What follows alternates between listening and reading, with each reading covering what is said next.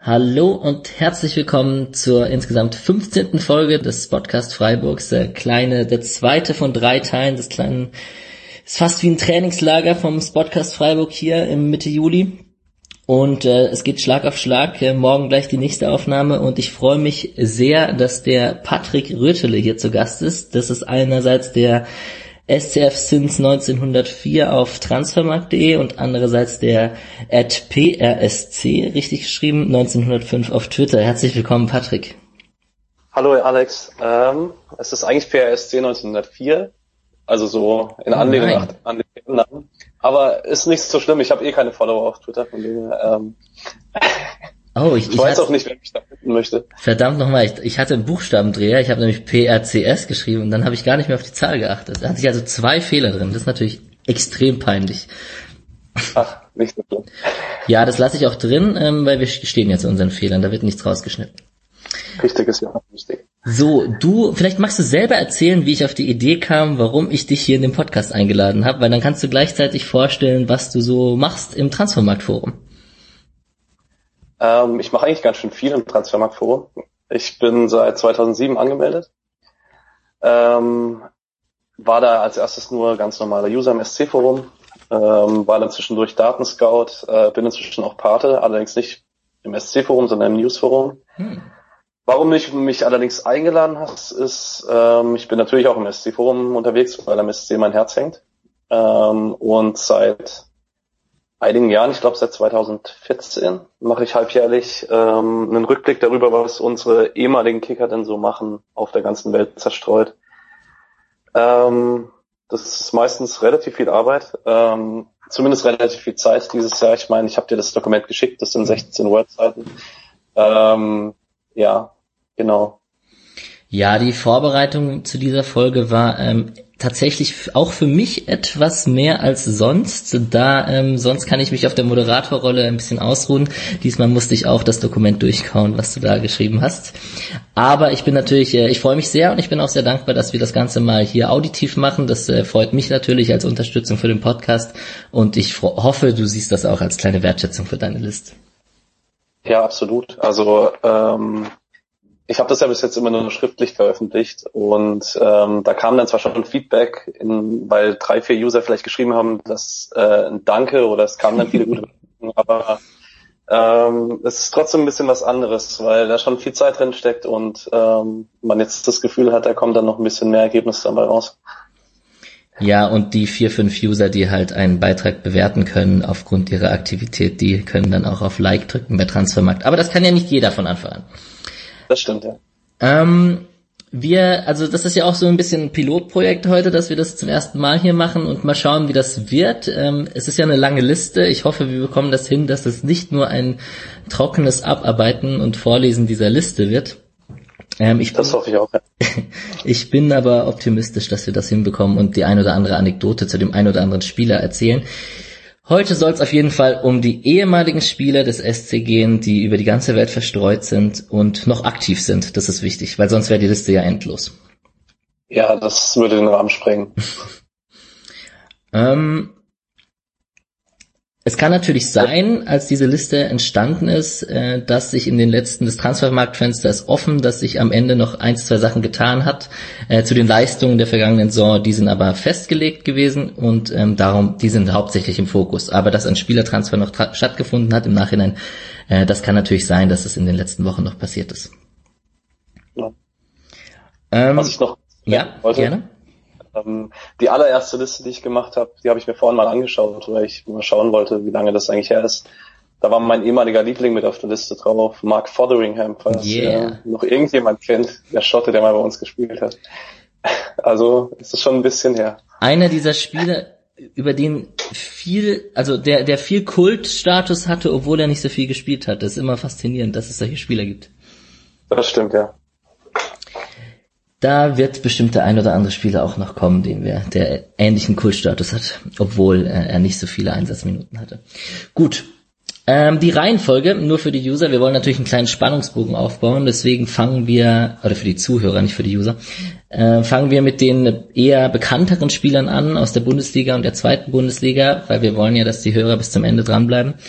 Ähm, gehen dann über die Top-Nationen, also über die größeren Länder äh, zu den Mittelklassen und kleinen Ligen in Europa, haben ein paar Exoten und je nachdem, wie die Zeit reicht, schauen wir uns noch an, was ein paar Spieler aus den unterklassigen deutschen Ligen machen. Ich befürchte, bei der Liste wird das eher kurz ausfallen. Was denkst du denn?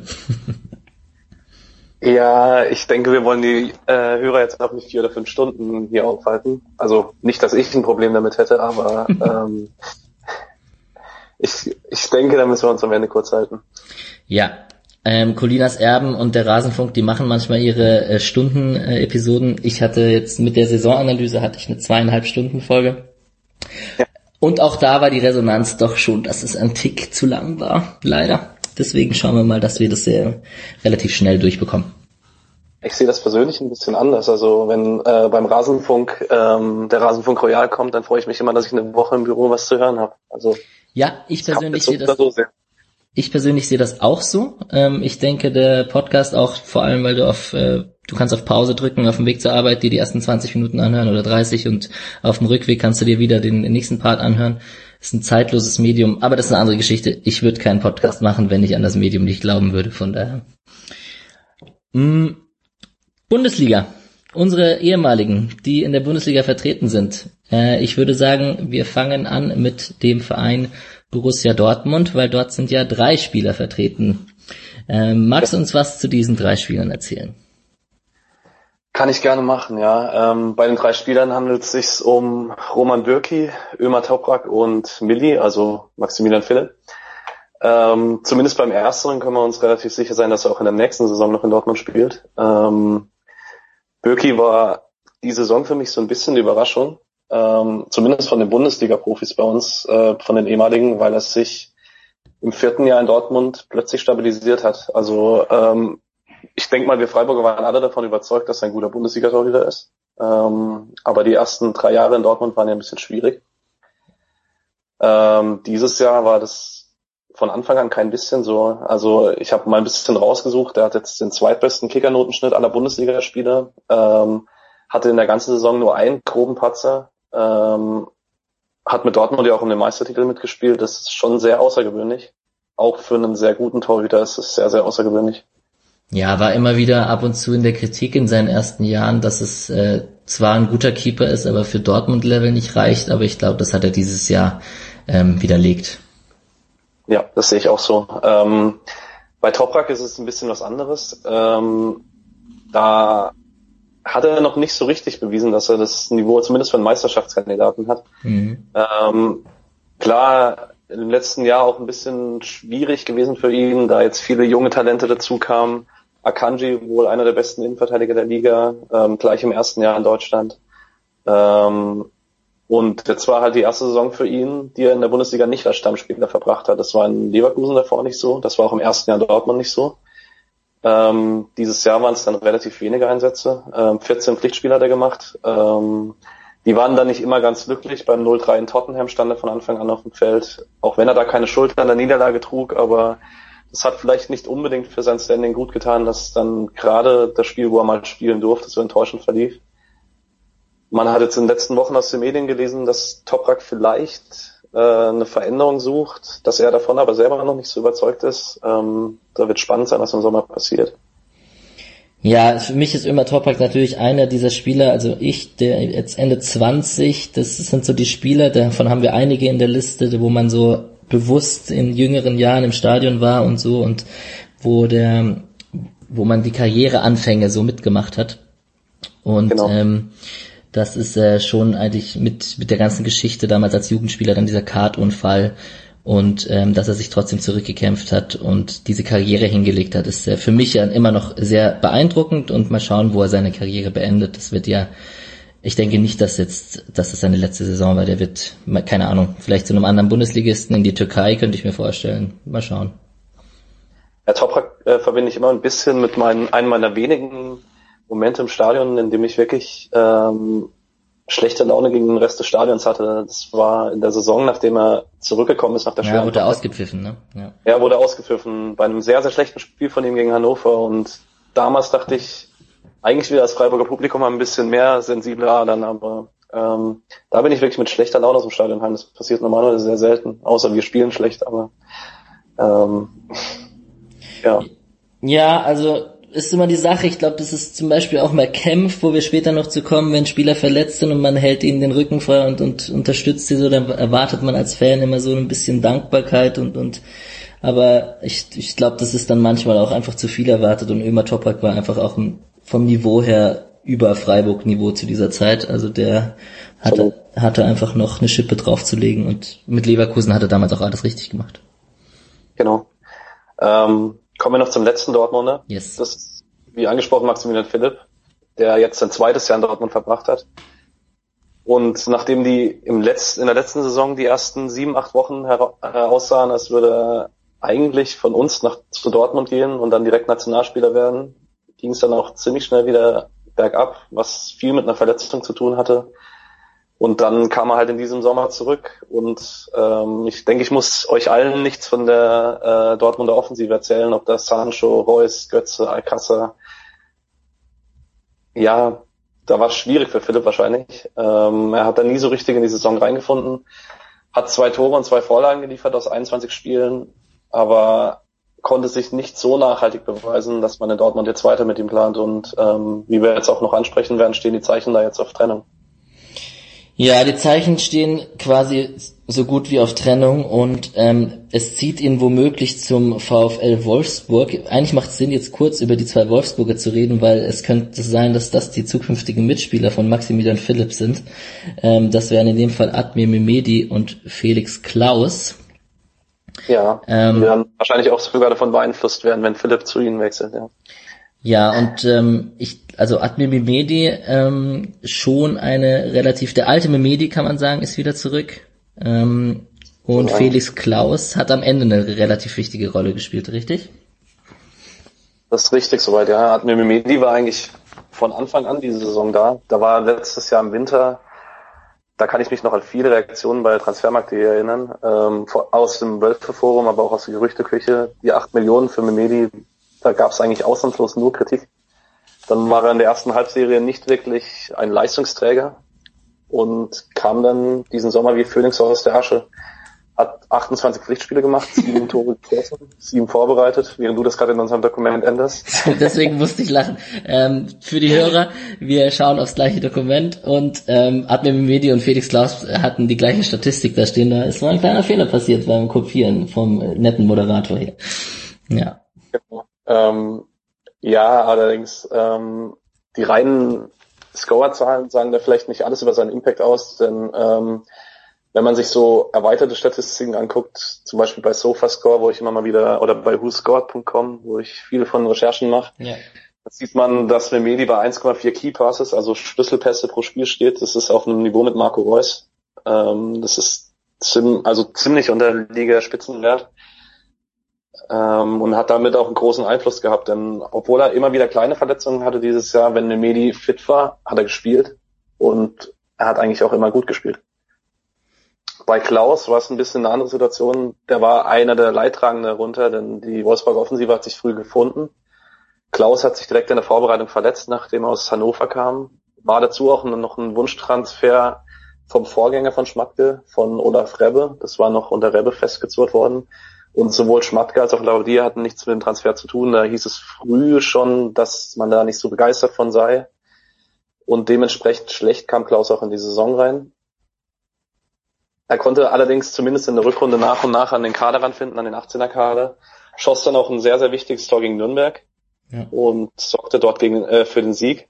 Natürlich ein bisschen ironisch, dass er gerade als ehemaliger Fürther dann gegen Nürnberg dort auch noch einen Anstoß Richtung Abstieg versetzt hat. Ähm, man sieht jetzt für die neue Saison könnten die Karten neu gemischt werden, denn in den ersten ein, zwei Vorbereitungsspielen hat Klaus, glaube ich, vier Tore gemacht. Es scheint unter Klaus eine ganz gute Rolle zu spielen. Ja, er hat auf jeden Fall einen Elfmeter geschossen, habe ich gesehen. Das hat mich auch überrascht, dass er einen Elfmeter geschossen hat. Das habe ich irgendwo im, im, im Ticker nachgelesen gehabt. Ähm, ja, ich mag eigentlich Felix Klaus seines Spielstil. Das ist so ein bisschen so zielstrebig, immer aufs Tor mit Tempo. Ähm, mal gucken, ob er eine erfolgreiche Wolfsburger Saison, ob er da unterstützen kann nächstes Jahr. Würde mich freuen ja, für beide. Ja, mal wieder häufiger ins Stadion kommen. Genau. Ähm, genau wie bei Dortmund äh, sind auch beim Lokalrivalen FC Schalke 04 drei ehemalige Freiburger unterwegs. Glaubt man gar nicht auf den ersten Blick und man denkt sich so, hm, wer außer Caligiuri sind denn die anderen beiden?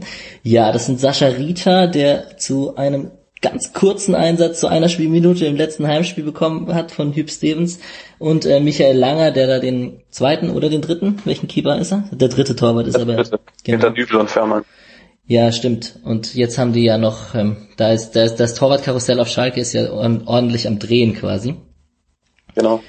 Ähm, ja, aber alles in allem ist die große entscheidende Figur sicherlich Dani Caligiuri als kleiner Cliffhanger. Ich spoilere mal kurz, wir machen ganz am Ende dieser Episode haben wir eine kleine Elf jeweils vorbereitet und ich, eins gebe ich vorweg, Dani Caligiuri ist in der zum Beispiel vertreten. Ja, das ist er bei mir auch. Das war relativ unumstritten. Ähm, ja, Caligiuri ist eindeutig vielleicht sogar die einzige positive Ersche- Erscheinung der letzten Schalker Saison, vielleicht zusammen mit der Entwicklung von Alexander Nübel. Ähm, er war so die einzige Konstante, rechts hinten, sowohl in der Vierer- als auch in der Dreierkette. Mal ein paar Statistiken, ich möchte euch jetzt alle nicht mit Statistiken nerven, Du, ich, aber ich bin Statistikfan. Äh, die Leute hier auch, wissen, so, wissen auch, dass sie manchmal mit Statistiken zugebombt werden, wenn ich auch den, den Micha von Zersteuern Fußball oder so einlade. Also ke keine Scheu. Okay, ähm, ja, also Caligiuri steht auf Platz 1 ligaweit mit drei erfolgreichen Tackles pro Spiel. Auf Platz 13 mit 1,9 Key Passes ist auch Platz 1 aller Abwehrspieler ligaweit. Mhm. Ähm, Platz 10 mit 1,5 angekommenen Flanken, wo ihm noch zugutekommt, dass er die Standards schlägt. Ja. Und ist der zweitbeste Scorer aller Außenverteidiger der Liga und zwar hinter Joshua Kimmich, was keine so schlechte Konkurrenz ist. Ja. Insgesamt kommt er auf 40 Pflichtspiele mit sieben Toren und fünf Vorlagen. Unter anderem natürlich das äh, Derby im Rückspiel in Dortmund, wo er zwei Tore und vor, eine Vorlage beisteuerte und zum Matchwinner wurde und mir ganz persönlich den Tag versüßt hat, weil für die Hörer, die mich bis jetzt sympathisch fanden, Schalke ist mein Zweitverein und mit Dortmund kann ich nicht ganz so viel anfangen. Okay, Deswegen okay. das ist ein ziemlich schöner Tag für mich. Ähm, genau. Für Rita und Langer blieb so ein bisschen die Statistenrolle. Also Rita war ja schon die letzten zwei Sommer jeweils eigentlich schon weg von Schalke, wurde dann aber doch wiedergeholt, weil man ihn als sehr wichtig empfand für die Kaderchemie. Jetzt ist er, glaube ich, angestellt sogar bei Schalke als Scout oder Sportdirektor oder irgend, irgend er macht auf jeden Fall was zum Der, Verein. der weiter. Karim GD Schalkes. Genau, der KMGD Schalkes. Mhm. Ähm, hat seine Karriere beendet, aber genau, ist noch bei Schalke aktiv und Michael Langer ist eben dritter Torwart. Daran wird sich jetzt auch nichts ändern, weil Fährmann ist gegangen und Schubert dafür gekommen. Aber einen dritten Torwart zu haben, auf den man sich verlassen kann, ist vielleicht nichts Schlechtes. Ja, auch im Falle Sascha Rita muss ich werde ich wieder nostalgisch und muss sagen, das ist so ein Spieler, der mir die, am Anfang meiner SC-Zeit so ein bisschen versüßt hat und wo man so echt mit, mitgefiebert hat und das war echt schade damals, diese Rückholaktion, die nicht funktioniert hat und irgendwie dann noch auch schön, dass er auf Schalke seine Rolle gefunden hat. Das stimmt. Das hat bei mir auch so ein bisschen die Erinnerung getrübt an Rita, weil, also, ja, ich bin ja auch Jahrgang 1993 Ja. und durch, natürlich auch mit Rita ein bisschen groß geworden im Stadion und dann ging es eigentlich stetig bergauf, Nationalspieler, deutscher Meister und dann kam er nach seiner Zeit in England wieder zu uns und man hat sich irgendwie gefreut und dann ging es in die zweite Liga und Rita war nicht wirklich Leistungsträger und ich hoffe, dass es langfristig im Rückblick die, den Blick nicht trübt. Nee, aber die, die Ali Günesch, Sascha Rita, ich, wen könnte man noch nennen? Andi Hinkel war kein wirklicher Rückkehrer, aber die ganze, das hat sich oft nicht bewährt, diese Taktik auf jeden Fall. Zum Glück für uns hat es in der letzten Rückrunde nicht so zugetroffen, weil ohne Wünsche wäre das wahrscheinlich schlecht ausgegangen. Ja, das stimmt. Ähm, gehen wir weiter in der Bundesliga und kommen zu ein paar vereinzelten Spielern bei äh, vereinzelten Mannschaften. Und da haben wir einen, der hat eine richtig starke Saison gespielt und wechselt jetzt aber überraschenderweise ganz komisch zu Fenerbahce Istanbul, die nicht international spielen. Ja, klar, wir reden von Max Kruse, der eigentlich die Welt offen stehen hatte. Vielleicht nicht ganz, weil er schon über 30 ist, aber man muss ehrlich sagen, Kruse war auch im letzten Jahr einer der prägendsten Spieler der Liga, war auf Platz 9 in der Scorerliste, hat mit 2,6 Key Passes die zweitmeisten der Liga, von seiner Laufstärke brauchen wir in Freiburg eigentlich niemandem mehr erzählen, weil das hat er schon bei uns gehabt. Was besonders beeindruckend ist, ist, dass er eigentlich die letzten drei Saisons immer zum Beginn der Saison gar nicht so fit gewirkt hat, sondern immer so ein bisschen moppelig. Ähm, man hatte so das Gefühl, die Sommervorbereitung war jetzt nicht unbedingt seine Lieblingsbeschäftigung, aber was für einen Impact er dennoch hat, ist absolut beeindruckend. 36 Spiele, 12 Tore, 14 Vorlagen.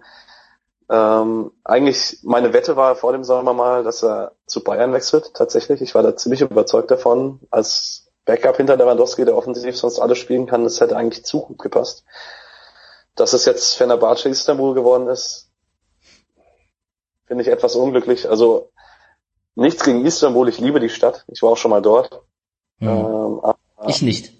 Technisch hätte ich ihm schon gerne noch etwas ein höheres Niveau gesehen.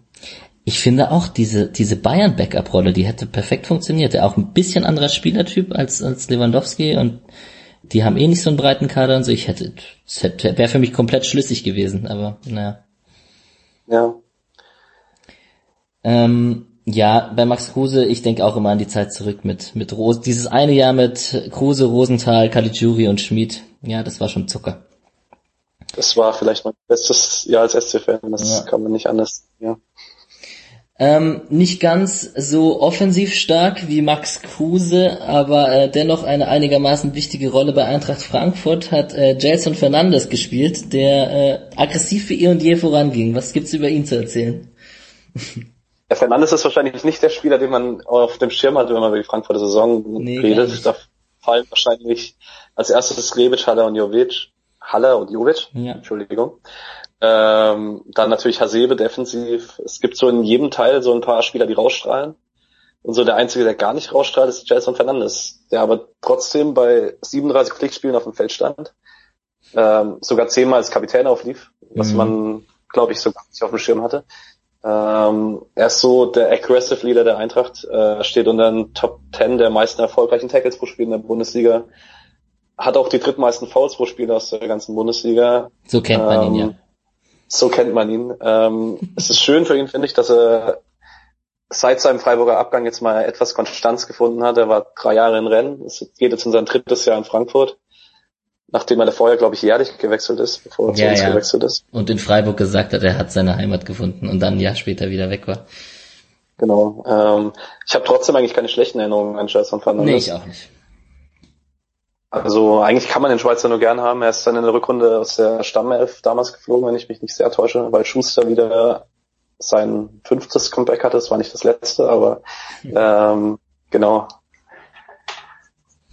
Ja, ist auf jeden Fall, glaube ich, dieser klassische Spieler, der die, der die Drecksarbeit macht für die anderen und, und dadurch ähm, nicht so auffällt, aber unglaublich wichtig ist. Ja, ich denke, Adi Hütter würde nicht auf ihn verzichten wollen. Ja. Ähm, ein weiterer Spieler, mit dem ich ganz viel verbinde und mit der sicherlich auch mit der ähm, Karriere von Christian Streich eng verbunden ist. Da erinnert, man erinnere sich an sein Debüt, als er von der Fußballschule kam und direkt das 1 zu 0 gegen Augsburg ganz spät geschossen hat, äh, war Matthias Ginter, der ja wirklich einer der besten Innenverteidiger der Bundesliga, zumindest in der Hinrunde war. Ja, in der Hinrunde war es auf jeden Fall. Ähm, in der Rückrunde hat er ein bisschen Schwierigkeiten gehabt nach der Rückkehr von der Verletzung.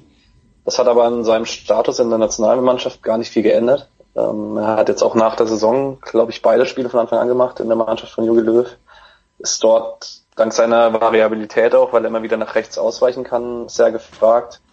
Ähm, seine Entwicklung ist sehr beeindruckend seit dem Wechsel aus Dortmund. Das hatte ich ihm auch nicht mehr so auf dem Niveau zugetraut. Also er war ein guter Verteidiger, aber man hatte so in Dortmund das Gefühl, er hat nicht unbedingt den nächsten Schritt gemacht. Er war ja. bei uns schon grandios, aber er war, er war dann nicht besser. Aber jetzt hat er endgültig den Schritt gemacht.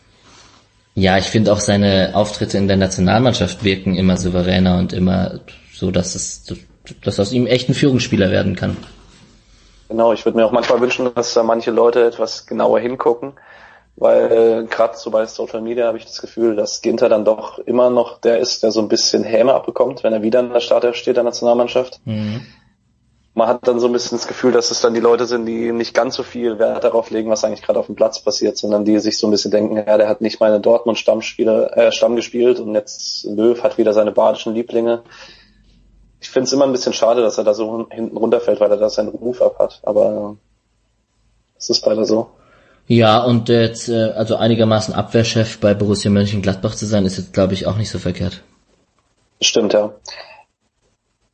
Ganz im Gegenteil zu Wladimir Darida, der eher eine schlechte Saison hinter sich hatte, wohl die schlechteste bisher, seit er nach Deutschland gewechselt ist und nur zu elf Einsätzen kam bei der Hertha hier vor meiner Haustür. Ähm, ja.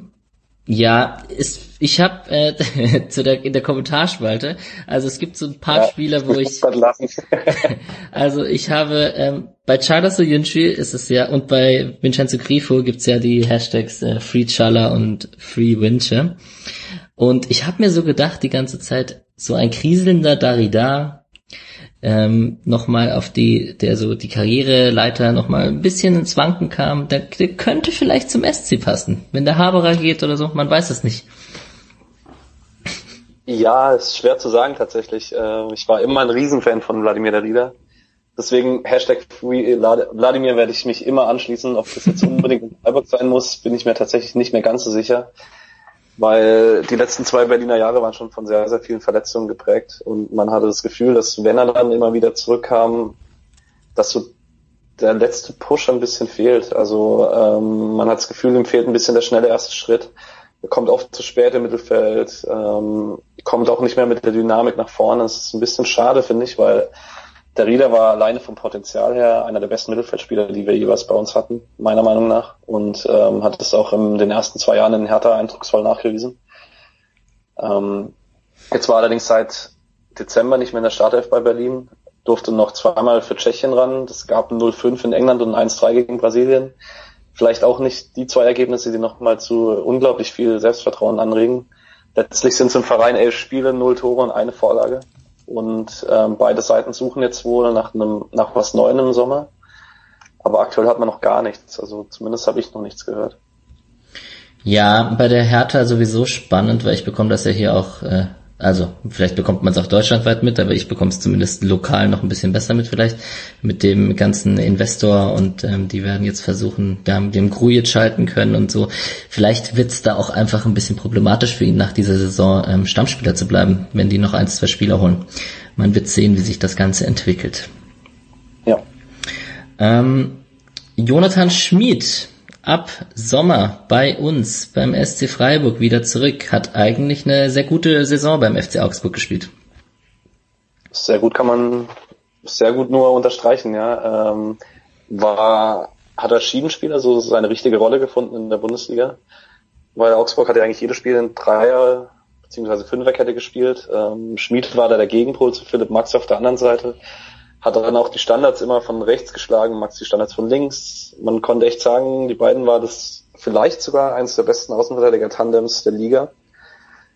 Dass Schmied jetzt tatsächlich für uns erreichbar war, war meiner Meinung nach Glück für uns. Es ist schön, dass er wieder in die Heimat wollte. Das war nämlich einfach nur ein Riesenglück für uns.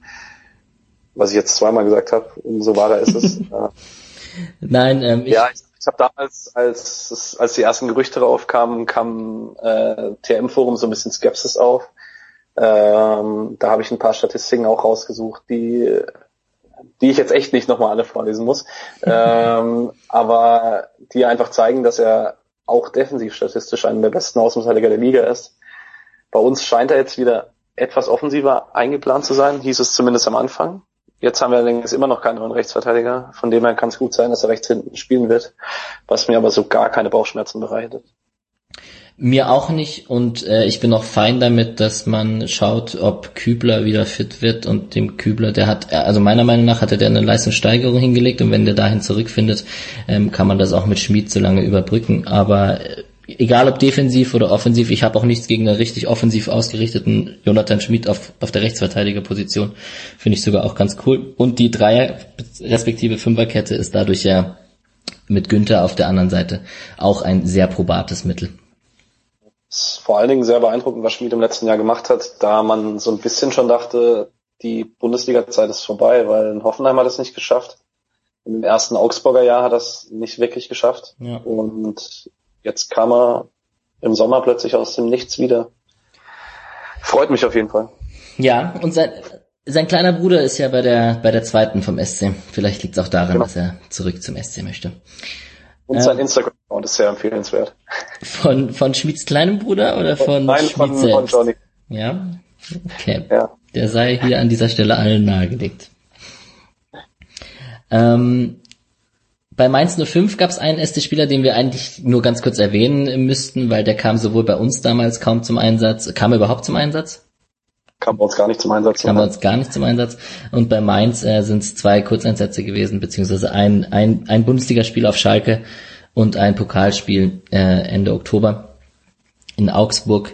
Äh, des Gaetan Bussmann. Gaetan? Gaetan Bussmann? Gaetan. Ja. ja.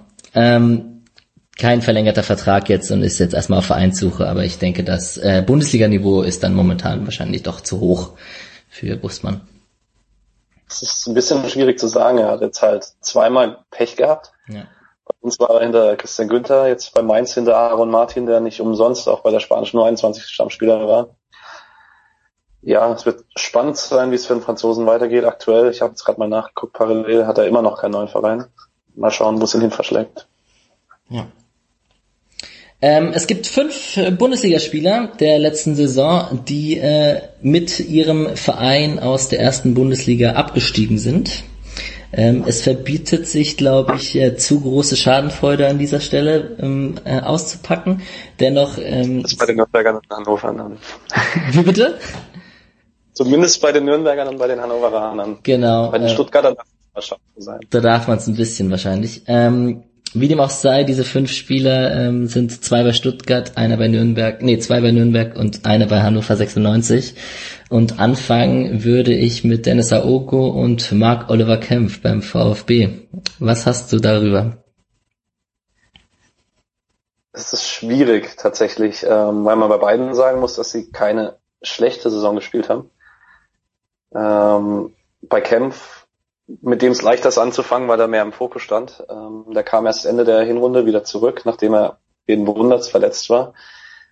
Ähm, er hat dann ein starkes, einen starken Start gehabt mit einem sehr guten Spiel in Nürnberg und einem herausragenden Spiel in Hannover, glaube ich, wenn ich mich richtig erinnere ist dann allerdings in der Rückrunde auch in den Negativsog der Mannschaft hineingeschlittert, auch wenn ganz viele Stuttgarter Fans, was man immer wieder liest, gerade ihn und Kabak aus der Kritik rausnehmen, mhm. obwohl ja eigentlich die Abwehr mit, ich weiß nicht, wie viele Gegentore es waren, aber auf jeden Fall, glaube ich, die meisten der Liga. Die statistischen Werte bei Camp sind dennoch herausragend, eigentlich kaum zu glauben für einen Absteiger. Er hat, steht auf Platz zwei Liga weit bei gewonnenen Kopfballduellen mit 5,0 pro Spiel Platz 6 ligaweit bei klärenden Aktionen mit 5,7, Platz 7 ligaweit bei geblockten Schüssen, Platz 14 ligaweit bei abgefangenen Bällen. Das sind alles wirklich herausragende Werte. Und eigentlich habe ich selber damit gerechnet, dass er in der Bundesliga bleibt, aber stattdessen sieht es so aus, als soll er ein Schlüsselspieler für den Wiederaufstieg werden. Ja, es sieht ein bisschen danach aus. In den Testspielen ist er jetzt auch einmal als Kapitän aufgetreten und so. Das wurde natürlich dann gleich wieder, das habe ich zumindest auf Twitter gleich mal gesehen. Ähm, ich persönlich kann mich nicht ganz von der Schadenfreude lösen. Das kann ich auch als, obwohl ich als neutraler Moderator manchmal einen Auftrag habe, kann ich das hier und jetzt doch sagen, dass ich doch denke, hm, wärst du mal lieber beim SC geblieben, warst dir auch oft verletzt und so. Bisschen eine andere Story als bei Ömer Topak, würde ich sagen, weil er hier dann doch oft Rückendeckung bekommen hat, oft dann direkt wieder Stammspieler wurde. Und äh, ja, also ist jetzt also ein kleines Schmunzeln habe ich dann doch vielleicht im Gesicht. Ja, tatsächlich habe ich das Schmunzeln mehr auf dem Gesicht, weil der VfB abgestiegen ist. Nicht wegen Mark Oliver Kemp. Ähm, der tatsächlich auch in seiner Freiburger Zeit, ich würde sagen, so ziemlich mein Lieblingsspieler war, obwohl ich eigentlich aus dem Alter draußen bin, wirklich Lieblingsspieler zu haben. Aber ich mag seine Art zu verteidigen, weil er einfach ein unglaublich moderner Innenverteidiger ist und ich diese Art von Innenverteidigern sehr gerne mag. Auch wenn ich glaube, sein Ruf in Freiburg war tatsächlich nicht so gut, weil das oftmals etwas arrogant aussah, was er gemacht hat. Ja. Aber hochnäsig ein bisschen, aber ich glaube, es ist, ähm, wenn man cool und locker auftritt als Innenverteidiger, wirkt das dann. Er war kein Soyunchi auf jeden Fall. Genau. Und wenn wir von arrogant und hochnäsig reden, dann ist der Weg zu Dennis Aogo relativ leicht. Also Wahnsinniger nicht Übergang. zu Dennis Aogo, sondern hauptsächlich zu seiner Frau. Ja. ähm, und seinem Auftritt. Die wahrscheinlich der Haupt ja, genau. Das war wahrscheinlich der Hauptgrund, warum Aogo in den Medien geblieben ist. Ähm, was allerdings ein bisschen unfair ist ihm gegenüber, weil ähm, er war jetzt viel verletzt im vergangenen Jahr, hat 17 Spiele für Stuttgart gemacht, Davon waren zwei im Pokal, also 15 Ligaspiele. Und äh, von in den 15 Ligaspielen hat Stuttgart 17 Punkte geholt. In den 19 Ligaspielen ohne ihn nur 11. Was schon ein bisschen zeigt, dass er so ein bisschen der ein stabilisierender Faktor war, zumindest wenn er auf dem Feld stand. Die Kickernoten selbst sind, ja, die ziehe ich immer mal wieder ran. Das ist fast eine 4, das ist 3,96, das ist nicht unbedingt gut. Steht aber immer noch bei 87% Passquote pro Spiel, spielt einfach sehr solide und ähm, unspektakulär, wenn er auf dem Feld steht. Allerdings besser als ein Christian Gentner, der wild irgendwo rumrennt, aber halt wieder, wo er gebraucht wird. Und der spielt jetzt bei Union Berlin. Ich habe Union Berlin echt eine gute Personalpolitik zugestanden, aber echt nicht Christian Gentner holen, Mann. Wirklich nicht. Naja. Das ist ein ähm, bisschen schmunzeln letzte Woche. Das muss ich kurz einwerfen. Ja, ähm, als Union Berlin Gentner vorgestellt hat, äh, war bei Social Media, waren die Kommentare voll äh, mit Stuttgarter Fans, die geschrieben haben, wenn Union nicht Bundesliga spielen möchte, dass sie gerne wieder tauschen. nee, also ich was. Und am Ende wird er der erfahrene Leader dort und findet zu alter Stärke zurück. Pass auf, und meine ganzen Kommentare sind ja auch für die Katz. Naja, Wäre dieser Gonzales nicht in der Schussbahn äh, gestanden, äh, hätte ja äh, Dennis Aogo durchaus auch Union Berlin in der in der zweiten Liga ähm, schießen, äh, hätte Aogo durchaus in die zweite Liga schießen können, beziehungsweise die wären dort geblieben, wenn dieser Freistoß gezählt hätte. Naja. Solche Geschichten schreibt nur der Fußball. Solche Geschichten schreibt nur der Fußball. Ich habe auf jeden Fall mit meinen Jungs früher Pogo zu Aogo auf der Tribüne getanzt und auch der Aogo wird nicht jünger. Und ich habe leider den Witz verpasst, äh, mit dem Aufzug gerade eben, ob Stuttgart zur Fahrstuhlmannschaft zu benennen. Naja. Ja. Zu spät. Machen wir zwei Jahren vielleicht, wenn sie wieder und abgestiegen sind. Genau, dann kann er seinen Aufzug posten, der nach oben fährt. Genau. Ähm, erster FC Nürnberg ist ebenfalls abgestiegen. Dort haben zwei Spieler eine Rolle gespielt. Patrick Klant, ich nimm's dir mal vorne weg, eigentlich äh, eher ein Ergänzungsspieler, äh, Ersatzkeeper und hat jetzt bis 2021 trotzdem noch verlängert, trotz Abstieg, also bleibt dem Torhüterteam mit seiner Erfahrung erhalten. Äh, Sebastian Kerk hat ein paar mehr Einsätze, aber so richtig äh, Bundesliga-Niveau konnte er da auch nicht ausstrahlen, oder? Nicht wirklich, nein. Also Kerk hat die gleichen Probleme gezeigt, die er schon in Freiburg gezeigt hat. Er kam nicht so wirklich mit dem Bundesliga-Spieltempo zurecht. Man hat immer das Gefühl, das Spiel läuft ein bisschen an ihm vorbei. Ähm, man kann sich auch die Statistiken angucken. Also man hat einen Scorerpunkt in 23 Spielen für einen Offensivspieler. Der Scorerpunkt war auch noch per Freistoß, also nicht aus dem Spiel heraus. Ein Kickernotenschnitt von 4,4, nur 12 erfolgreiche Pässe pro Spiel. Das ist wirklich ein unterirdischer Wert man muss ehrlich sagen, etwas überraschend hat Kerk ein wirklich gutes Spiel gemacht für Nürnberg in dieser Saison, nämlich gegen Frankfurt. Da hat er als Außenverteidiger gespielt. Ja, als Linksverteidiger. Mhm. Genau, das war wirklich, da kam er aus der Tiefe, da hatte das Spiel mehr Vorsicht, das kam ihm mehr entgegen. Ich weiß es nicht, es ist ein bisschen schwierig zu sagen. Er hatte natürlich auch Pech, dass er in Nürnberg richtig durchgestartet ist, vor drei Jahren, glaube ich, inzwischen, und sich dann die Achillessehne gerissen hat. Und Achilles-Szene, wir wissen, das ist eine sehr wichtige Szene für die Athletik und es dürfte seiner fehlenden Geschwindigkeit nicht unbedingt entgegengekommen sein. Mhm. Wir können mal schauen, in der zweiten Liga dürfte er wahrscheinlich etwas besser aussehen, weil Technik ist immer noch wirklich gut. Das kann man einfach nicht bestreiten, aber das Spieltempo in der Bundesliga ist zu schnell für ihn.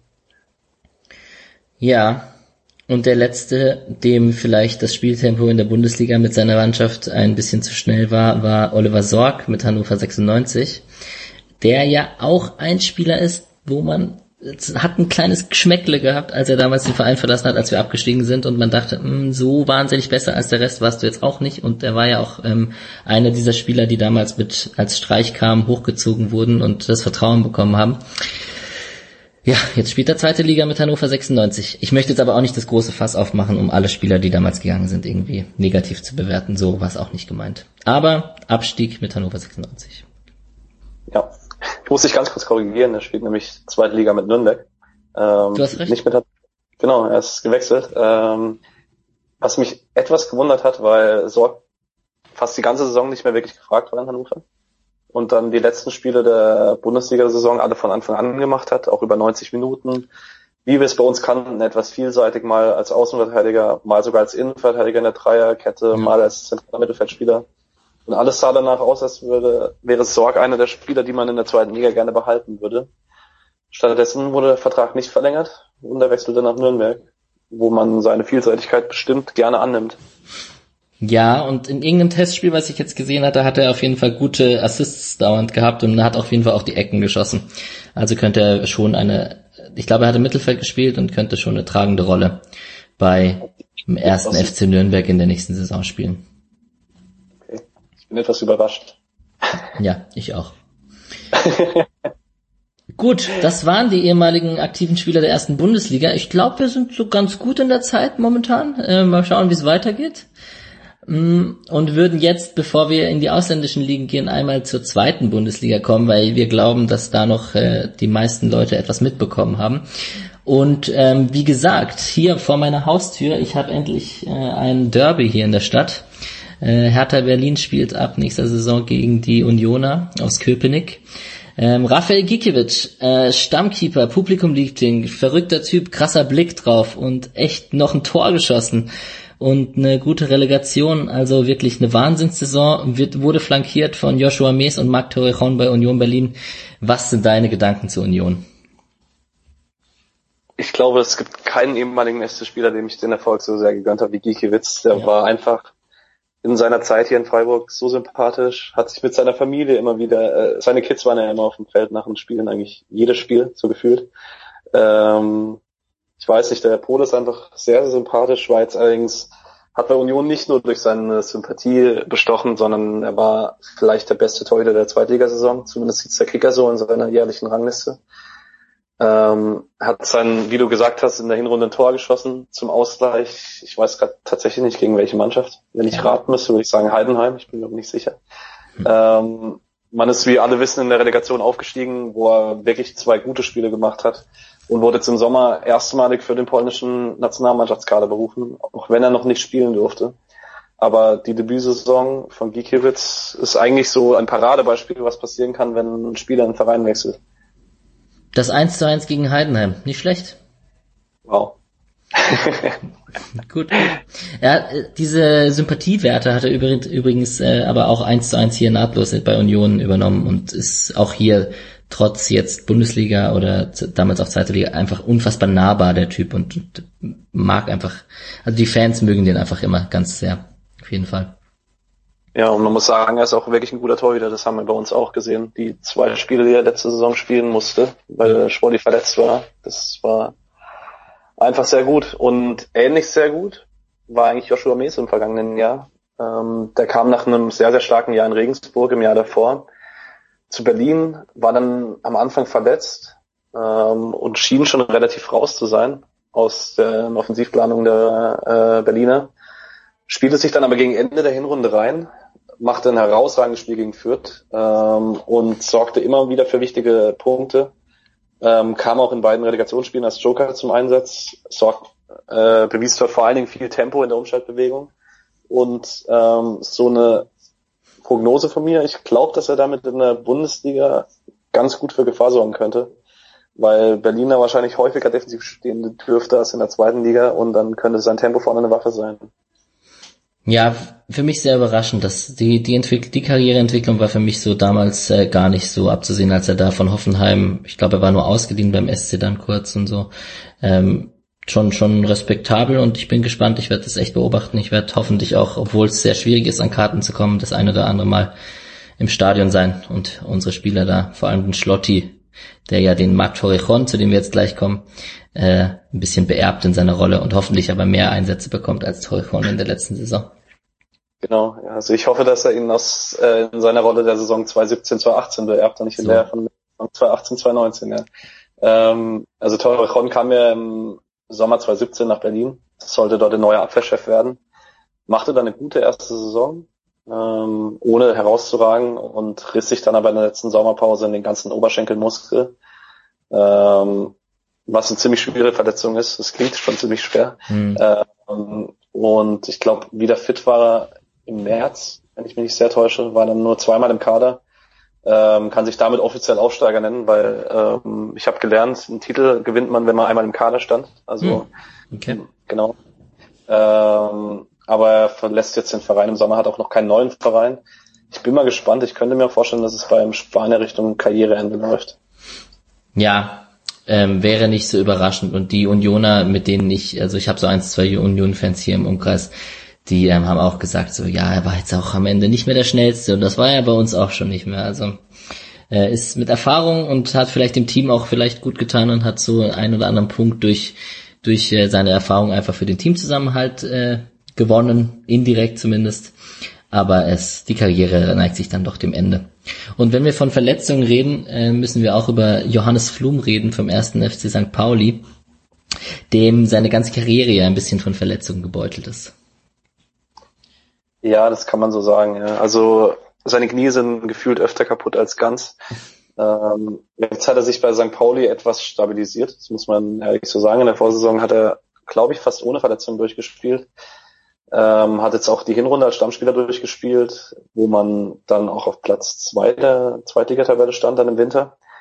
Ähm, und so etwas parallel zu Flums Gesundheit ging dann auch die Saison von St. Pauli bergab in der Rückrunde fiel er immer wieder mit kleinen Verletzungen aus, machte nur noch sechs Spiele, ähm, fehlte an allen Ecken und Enden, weil er einfach ein, auch so ein bisschen der Typ ist wie Jelson Fernandes inzwischen, der überall da ist, kleine Löcher stopft, ohne groß auffällig zu werden. Und am Ende stand man jetzt auf Platz sieben äh, mit St. Pauli ja, schwer zu sagen. Vielleicht hätte es mit weniger Verletzungen von ihm gereicht, dass man länger um den Aufstieg mitgespielt hätte. Also ich möchte das jetzt auch nicht alles an ihm festmachen, das wäre etwas vermessen. Aber es, die Parallelen sind schon sehr auffällig.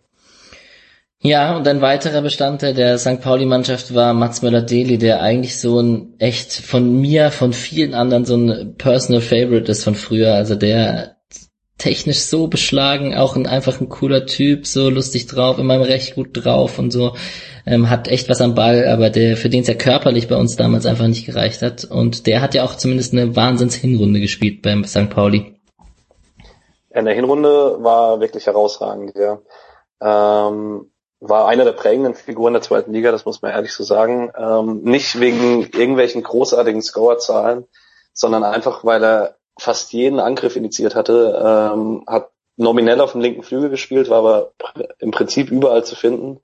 So die Statistiken, die selbst am Ende der Saison ist er trotz schwacher Rückrunde bei den drittmeisten erfolgreichen Triplings pro Spiel in der Liga, einer der Spitzenreiter bei den Key Passes.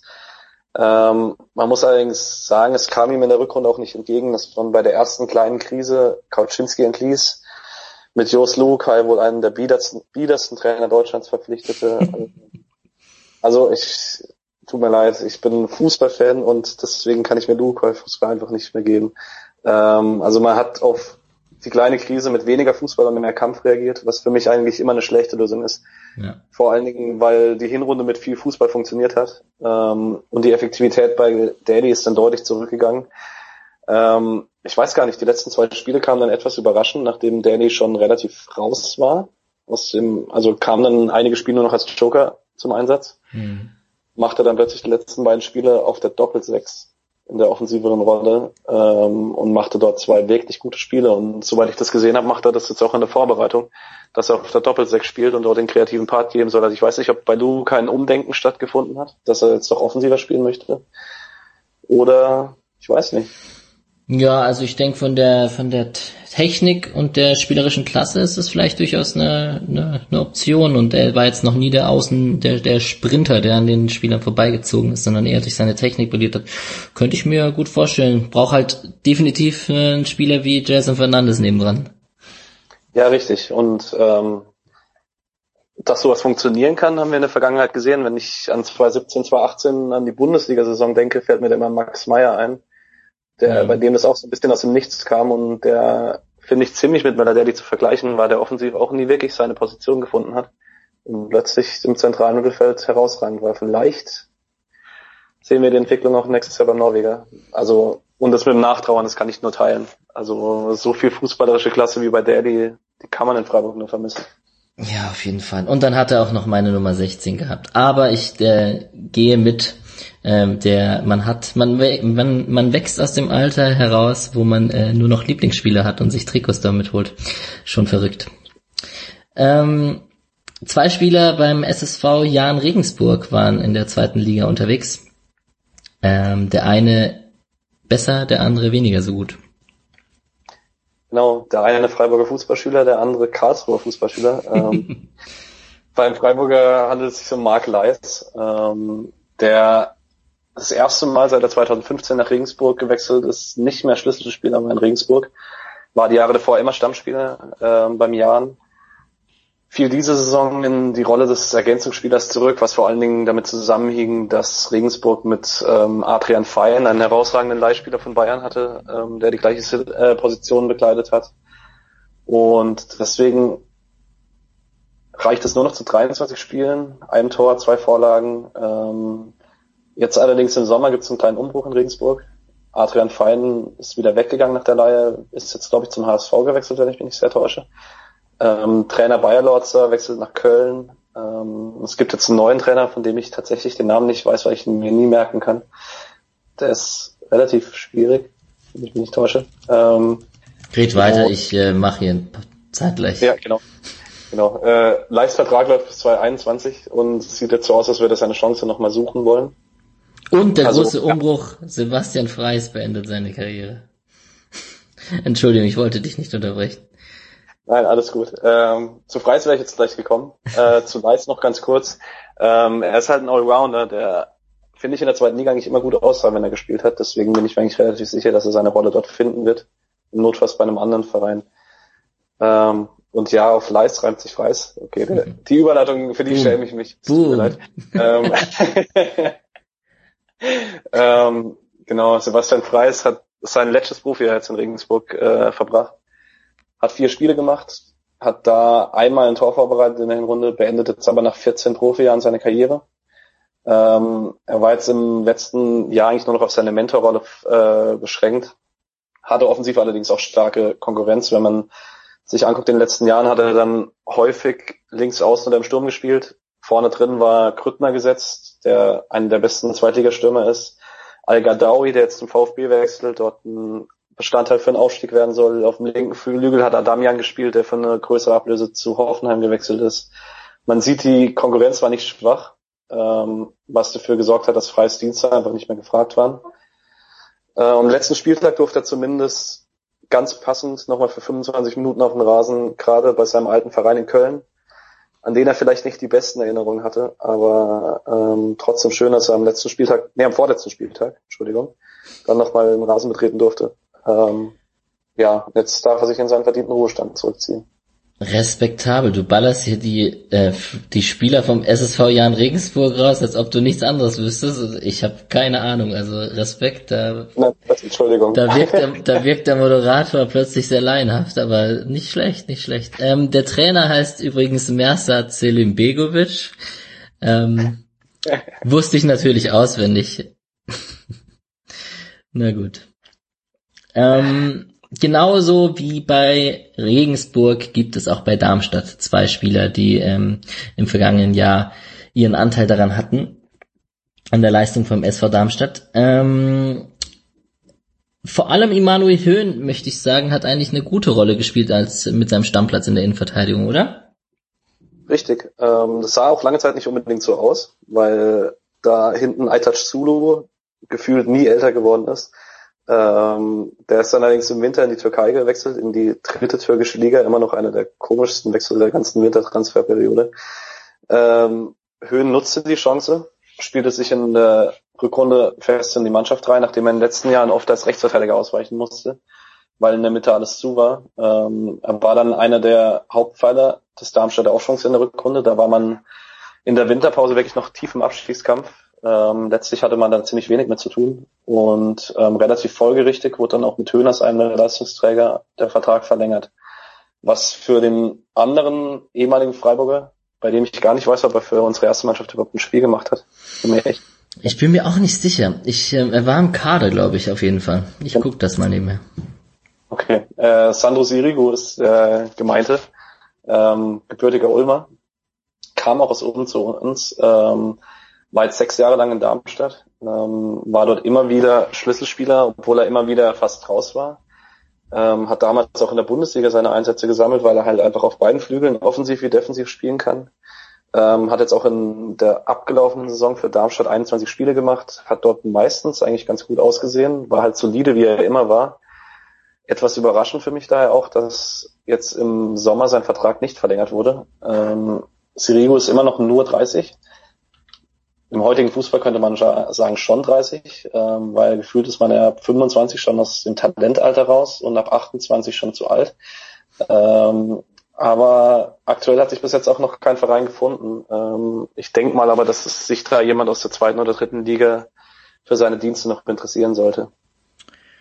2008, 2009 15 Einsätze in der Regionalliga Süd und 2009, 2010 26 Einsätze in der Regionalliga Süd, insgesamt sieben Tore geschossen, aber nie für die Profimannschaft gespielt, so wie ich das hier überblicken kann. War so ein Spieler, wo man dann im Nachhinein, der hat dann bei Heidenheim, hat er auch immer ganz gut seine Offensivqualitäten reingebracht, so wie ich das in Erinnerung habe. Und da dachte man schon so, warum hat er das bei uns nicht nie zeigen können? Ja, schade eigentlich. Ja. Weil wir mit guten Rechtsverteidigern gesegnet waren. Ja, das stimmt. Aber jetzt haben wir ja Schmied und dann ist alles gut. Genau. Ähm, ein weiterer Spieler, der beim SC nicht zum Zuge kam oder nicht so gut zum Zuge kam und jetzt sein Glück wieder in Holstein Kiel gefunden hat, ist äh, Jonas Meffert, der da wirklich absoluter Stammspieler ist und mit seiner Vielseitigkeit wirklich äh, gut zum Zuge kommt. Ja, Meffert ist so der eine Spieler in den letzten Jahren, bei dem ich mich immer noch frage, warum das in Freiburg nicht funktioniert hat.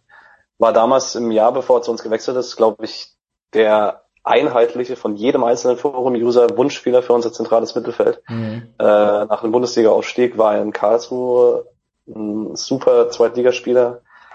Ähm, kam dann auch mit großen Hoffnungen, hat es aber nie geschafft. Ähm, und auch bei der Leihe nach Karlsruhe dann nicht wirklich. Ähm, jetzt ging es nach Kiel fest diesen Sommer wo er direkt Stammspieler wurde, direkt zwei Tage nach seiner Verpflichtung so ein Tor äh, gegen HSV ne? gespielt hat. Genau, ein Traumtor, das erste ja. Tor der Zweitliga-Saison, wenn ich mich nicht sehr täusche. Ja, ja, ja. Ähm, und war da mit seiner Vielseitigkeit gar nicht mehr wegzudenken. Kiel unter Walter mit Raute gespielt.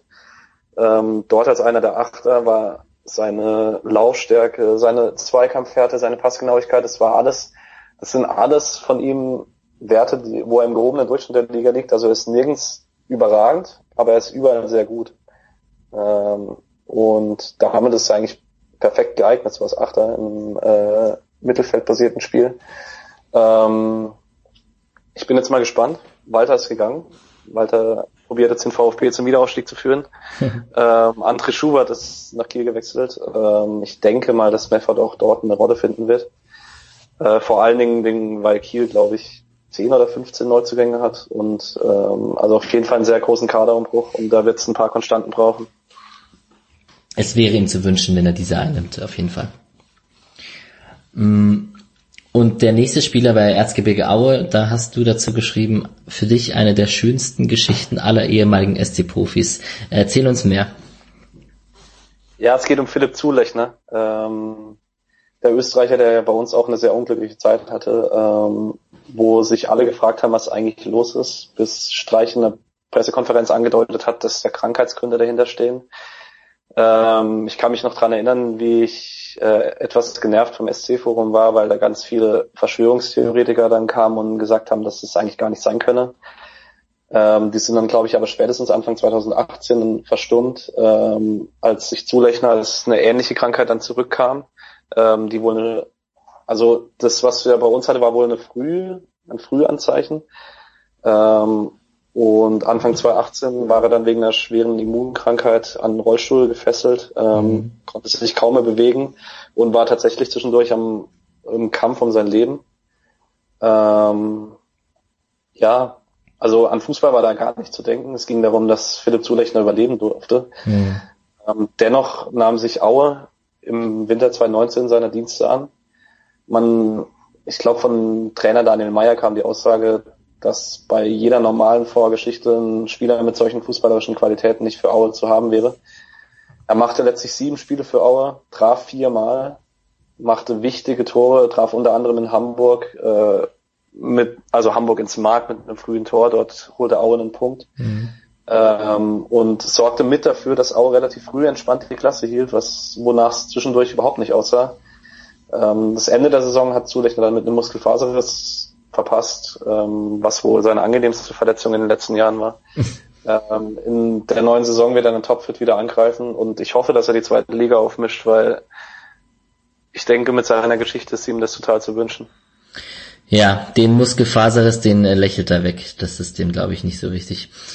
Ähm, auch ich erinnere mich da an die Forenzeit und an das Ganze, ähm, an die Mutmaßungen und Streich erfindet da eine Verletzung, um sich irgendwie selbst aus dem Schneider zu bringen und so weiter und so fort und wie das dann so schnell eine Eigendynamik äh, bekommt, dass äh, dass da Gerüchte gestreut werden und so weiter und so fort. Im Nachhinein ist man klüger, an der Stelle muss man vielleicht mal ein Plädoyer halten, dass wenn man zu weit weg ist, dass man vielleicht sich nicht so schnell ein Urteil bilden sollte. Zumal es in dem Fall auch einfach Quatsch war, weil ähm, wenn man einem Spiel, wenn ein Trainer einem Spieler eine Krankheit unterstellen würde und die wäre nicht so, dann wäre am nächsten Tag der Berater in der Zeitung und würde das abstreiten. Ja. Also da hätte einfach ein bisschen gesunder Menschenverstand schon ausgereicht. Also ja, ist das Internet. Immer wieder schöne Geschichten. Dieses Internet. Na gut.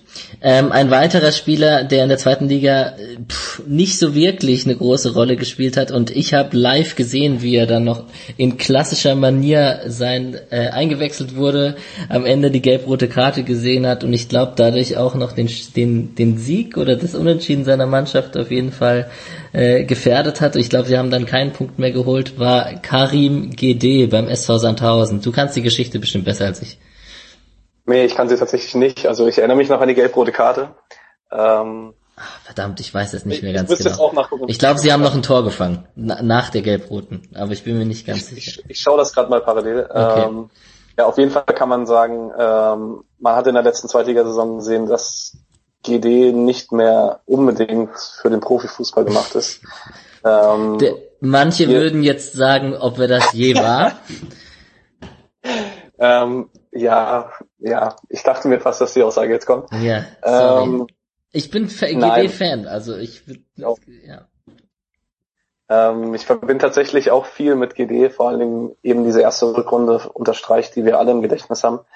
Ja. Ähm, das Spiel gegen ähm, Kaiserslautern, wo er früh das 1-0 gemacht hat, als er das erste Mal in der Startelf stand. Der Doppelpack gegen Frankfurt. Der Doppelpack gegen Frankfurt, ja. Es, es gab so viele schöne Momente mit Karim, vor allen Dingen meistens auf der Feier dann äh, nach der Saison. Genau. Ähm, der alte Beatmeister. Jetzt in der, in der abgelaufenen Saison ähm, war er auch am Anfang gleich viel verletzt, ähm, was dann in seinem Alter und vor allen Dingen, da er viel über die Athletik kam, also auch in seinen besten Zeiten, dann einfach nicht gut war für ihn. Ähm, ich habe gerade einen Spielbericht offen von seiner gelb-roten Karte. Ähm, Sandhausen führte 1 zu 0 gegen Paderborn. Ähm, und sie haben nach der Gelb-Roten noch ein Tor kassiert. Äh, bis zur 93. Minute, als Karin GD Gelb-Rot wegen Handspiel sah und den fälligen Handelfmeter Philipp Clement in der 94. Minute zum 1-1 verwandelte. Und das Ding ist nämlich, das war eine gelb-rote und dieses Handspiel, das hätte passieren können, aber die gelbe davor, die hat er in klassischer, ungestümer Karim Gede Panzermanier eingeholt und das, äh, das hat mich äh, wirklich sehr amüsiert, diese, dieses Zweitligaspiel. Naja. Was ich auch sehr amüsant fand, ähm, er ist jetzt Scout bei uns, ähm, ich glaube für den afrikanischen Bereich wo er eigentlich ganz gut äh, für geeignet ist, da sehr mehr, ich glaube, er spricht fünf oder sechs verschiedene Sprachen. Ja, irgendwie sowas, ja.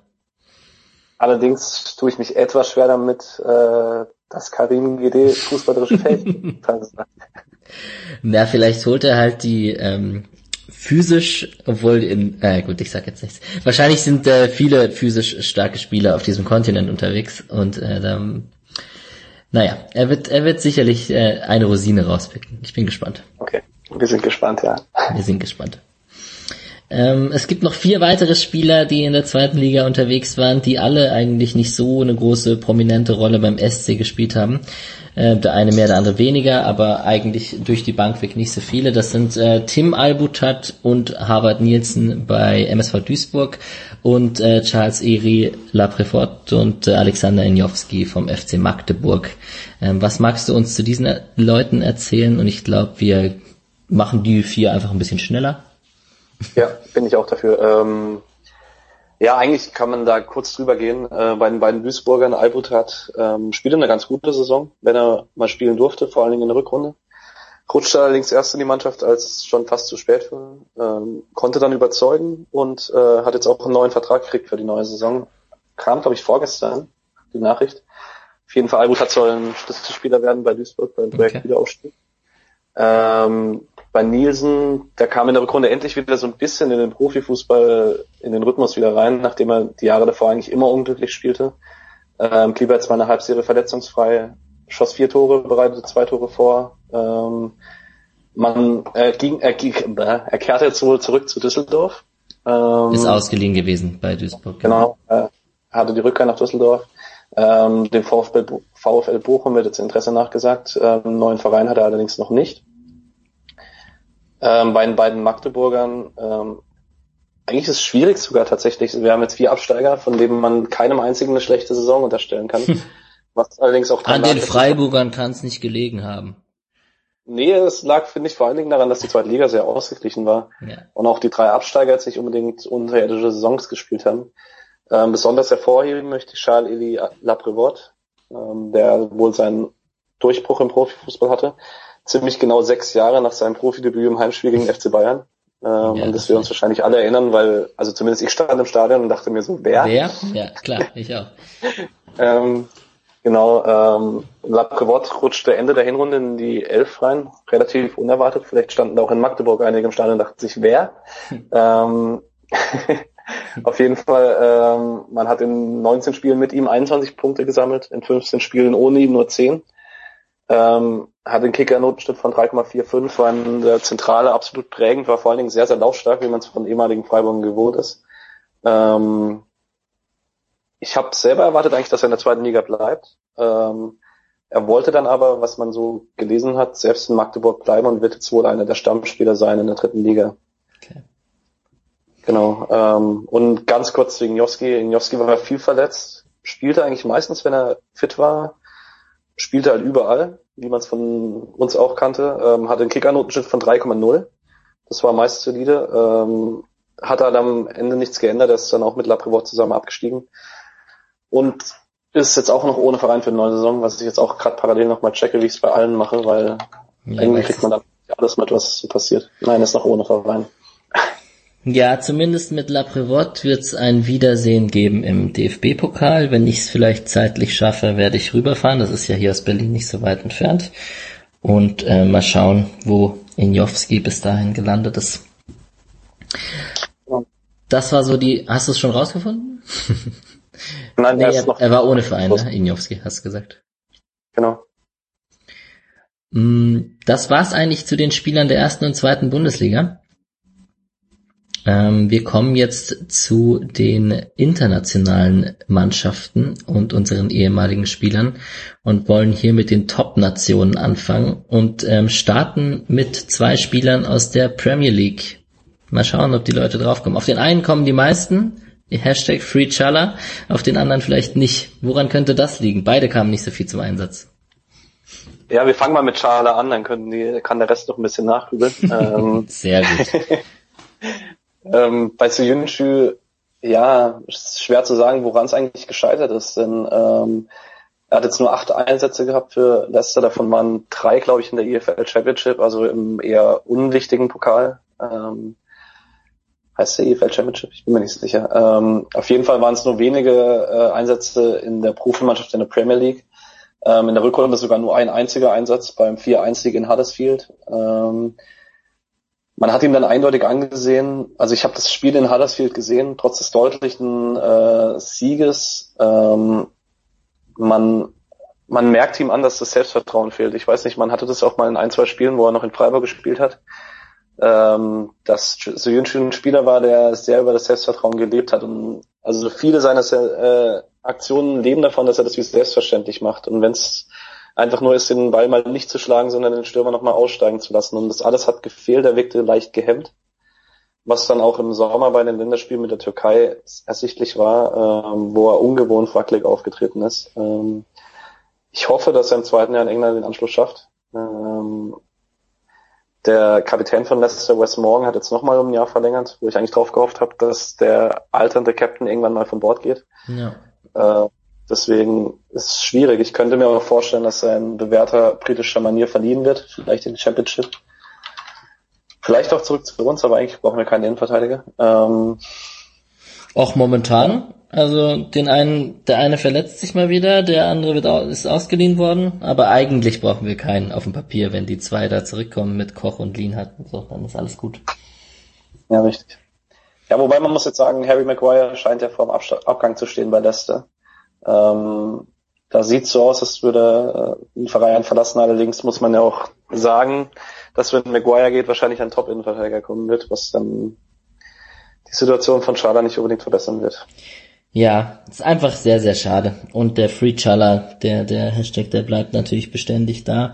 Er wird wahrscheinlich, ist natürlich unrealistisch, gehaltstechnisch und alles mögliche. Aber woran es gelegen hat, man weiß es nicht so genau. Aber ja. Es, es bleibt zu wünschen, dass sich da die Situation für ihn bessert. Auf jeden Fall ist er ein sehr sympathischer Spieler. Genau.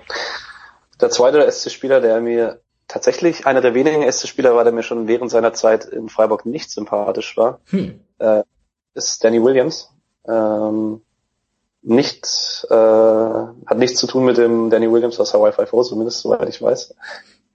äh, ja, ähm, hat bei Huddersfield Town eigentlich letztes Jahr sogar relativ viel in der Premier League gespielt, äh, in der überraschend starken ersten Saison bei Huddersfield. Ähm, jetzt in der abgelaufenen Saison 2018, 2019 gab es nur fünf Einsätze für ihn. Er hatte eine längere Ausfallzeit mit einer Knieverletzung. Ähm, man stieg sang- und klanglos ab mit vielen Punkten Rückstand. Ich glaube, das war im März sogar schon fast rechnerisch durch. Mhm. Also ungefähr zu der Zeit, wo die Bayern normalerweise Meister werden, war dieses Jahr Huddersfield abgestiegen. Ähm, genau. Danny Williams ähm, hat jetzt auch seinen Vertrag nicht verlängert bekommen. Huddersfield ist immer noch vereinslos. Ähm, hatte 23 Länderspiele für die USA gemacht, vor allen Dingen während seiner starken Zeit in Reading. Ähm, jetzt scheint die Prime seiner Karriere allerdings vorbei zu sein. Ja, und insgesamt finde ich es doch sehr überraschend, dass es nur zwei Spieler sind, die in der Premier League unterwegs sind. Dabei gehen doch voll viele manche, äh, Spieler in die Premier League, äh, aber wahrscheinlich ein guter SC-Spieler, der ist dann, äh, der gewechselt dann wahrscheinlich in Deutschland intern zu einem besseren Verein und dann ist dann oft doch auch schon das Ende der Veranstaltung erreicht. Man ja, weißt du, wir haben nicht nur so gute Spieler, die nicht wegen dem Geld wechseln. So, das ist natürlich die bessere Begründung. Auf jeden Fall. Genau. Ähm, drei Spieler gibt es in Frankreich und davon sind zwei äh, in der ersten Liga unterwegs gewesen und der dritte ist knapp gescheitert, in die erste Liga aufzusteigen. Ähm, vor allem mit dem dritten, ich nehme jetzt mal den Namen vorweg, mit Jonathan Pietreuper verbinde ich ein, wahnsinnig viel von früher. Das war echt ein, der, damals als man jung war und äh, mitgefiebert hat, der hat da die Spieler in der zweiten Liga technisch überrannt und äh, schöne Übersteiger geschlagen und so. Ähm, hat dann, ist dann damals nach Hamburg gewechselt und konnte nie irgendwie, also effizient war er noch nie. Das war jetzt bei Paris FC auch nicht. Und äh, vielleicht magst du uns zu ihm und den zwei Innenverteidigern aus der französischen Liga ein bisschen mehr erzählen. Ja, ich fange mal mit Petreuper an, weil ich mit dem auch das meiste verbinde. Ähm, wir sind ja eine ähnliche Generation, deswegen wird es in vielen, bei vielen Spielern ähnlich sein. Ja. Ähm, hat ja nach seiner Zeit beim HSV eine bisschen eine Odyssee hinter sich. Äh, war drei Jahre bei Start Rennes, machte dort auch tatsächlich 91 Spiele, das überrascht mich gerade ein bisschen, ich habe das gerade nebenher aufgemacht. Ähm, war dann bei Al Jazeera in Saudi-Arabien, bei Al Nasser in Saudi-Arabien, spielte dann ein halbes Jahr bei Royal Antwerpen in Belgien und ist jetzt im letzten Sommer zum Paris FC gespielt, dem kleinen Bruder von Paris Saint-Germain. Ähm, man spielte in der Ligue 2, dann von Anfang an um den Aufstieg mit, ähm, verlor dann allerdings in der Relegation, das ist dort wie ein bisschen wie in England, ein Relegationsturniersystem äh, von der zweiten in die ersten Liga. Mhm. Dann das erste K.O.-Spiel gegen RC Lens ähm, und verlor das im Elfmeterschießen. Ähm, Pietreuper allerdings in dem Spiel wirklich sehr, sehr stark, also zumindest was die Statistiken hergeben. Er hat das 1 zu 1 zur Verlängerung in der 93. Minute vorbereitet hat seinen Elfmeter verwandelt im Elverschießen, gewann für ihn ungewöhnlich 15 von 28 Zweikämpfen, hat 28 Zweikämpfe geführt, ähm, hat sieben von zwölf Triplings gewonnen, ähm, war aber auch in der sonstigen Saison komplett Stammspieler in jedem Spiel. Ähm, die Score sind nicht ganz so stark, nur drei Tore und eine Vorlage für einen Zehner. Ähm, genau, sonstige Statistiken sind schwierig zu finden, also zumindest habe ich mit meinem sehr beschränkten Französisch ähm, keine englisch- oder deutschsprachigen gefunden, deswegen musste ich mich auf die Scorer verlassen. Ähm, und ich gehe mal davon aus, dass er, wenn er bei einem Spitzenteam Stammspieler ist, dass dann seine Leistungen wahrscheinlich nicht so unüberzeugend waren. Ja, Piet Reuper. Echt, da, da muss ich immer noch an, an die YouTube-Videos habe ich mir damals öfters angeschaut. Das weiß ich noch.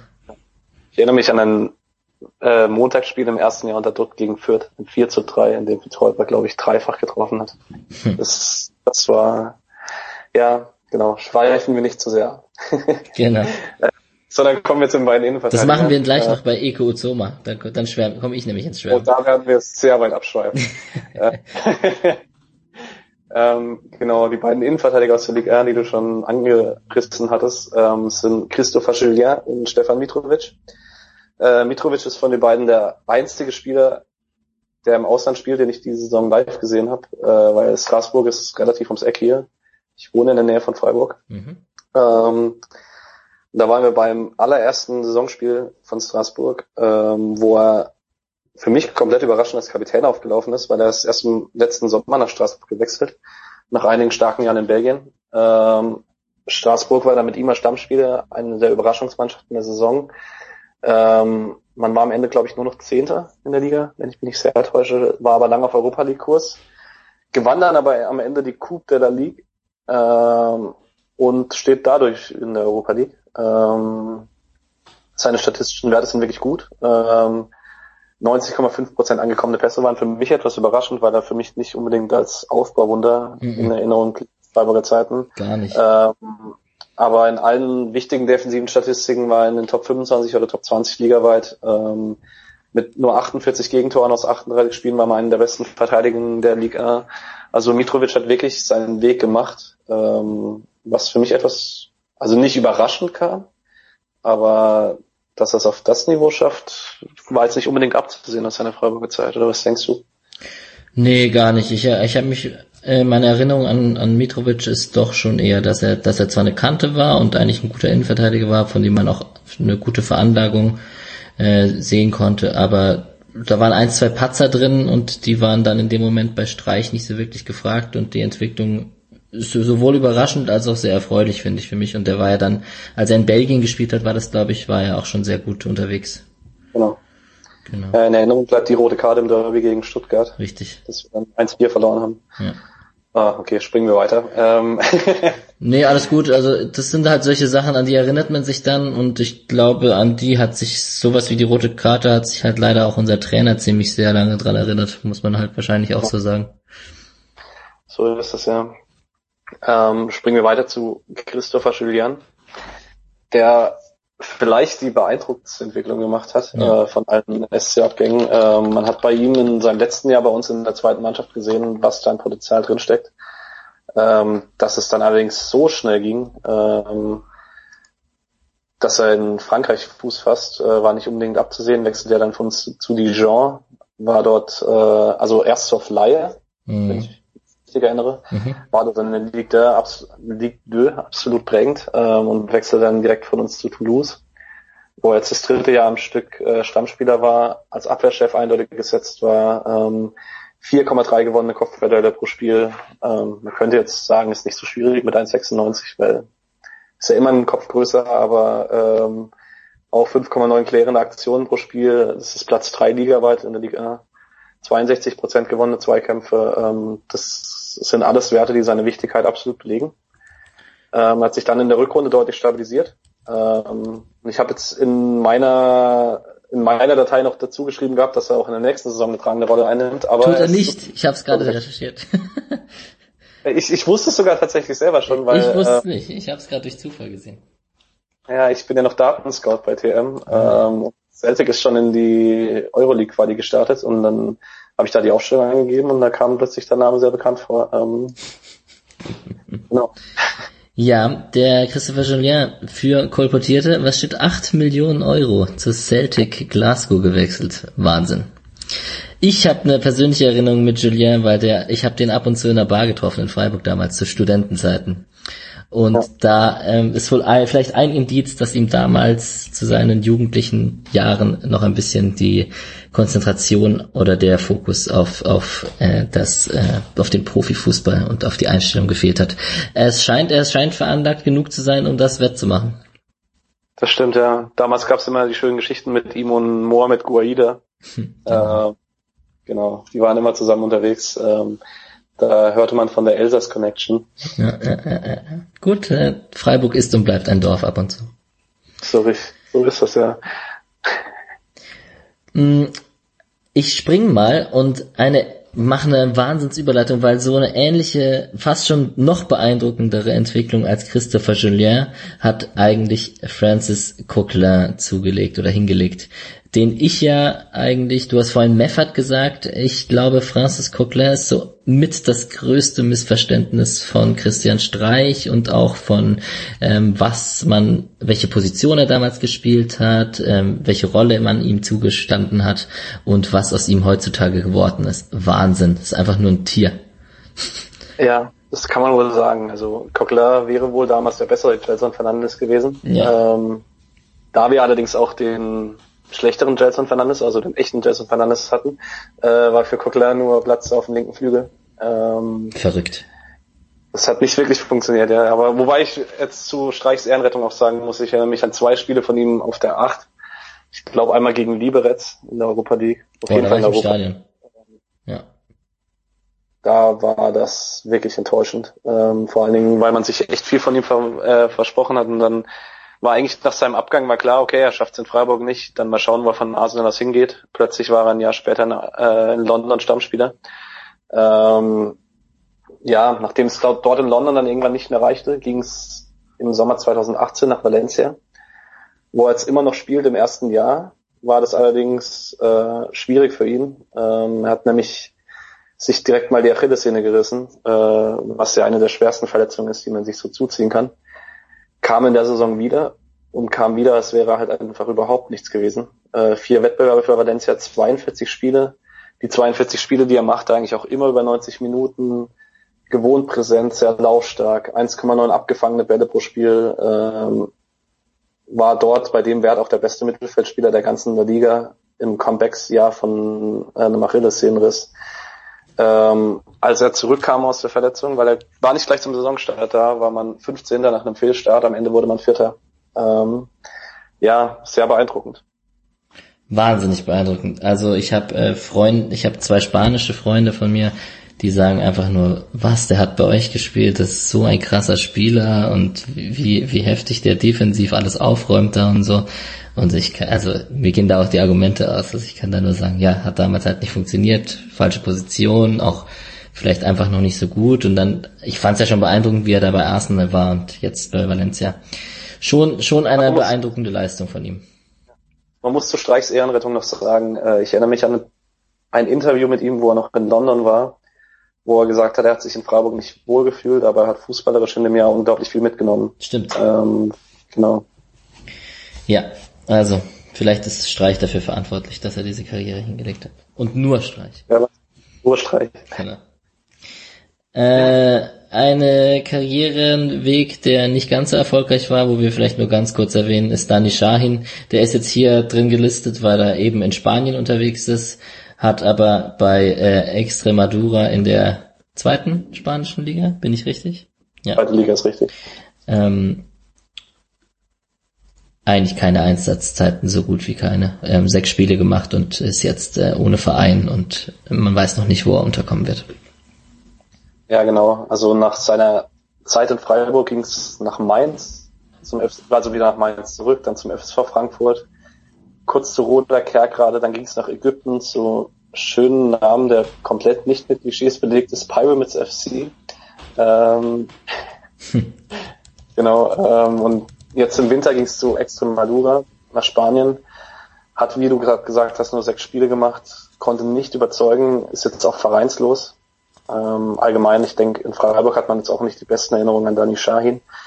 War im Abstiegsjahr bei uns, machte zwölf Spiele, habe ich gerade mal kurz nachgeguckt. Ähm, in den zwölf Spielen mit ihm hat man im Schnitt 0,8 Punkte geholt, hat keinen Score gesammelt. Ähm, ja, fällt mir da auch schwer, wirklich groß positive Erinnerungen an ihn zu finden.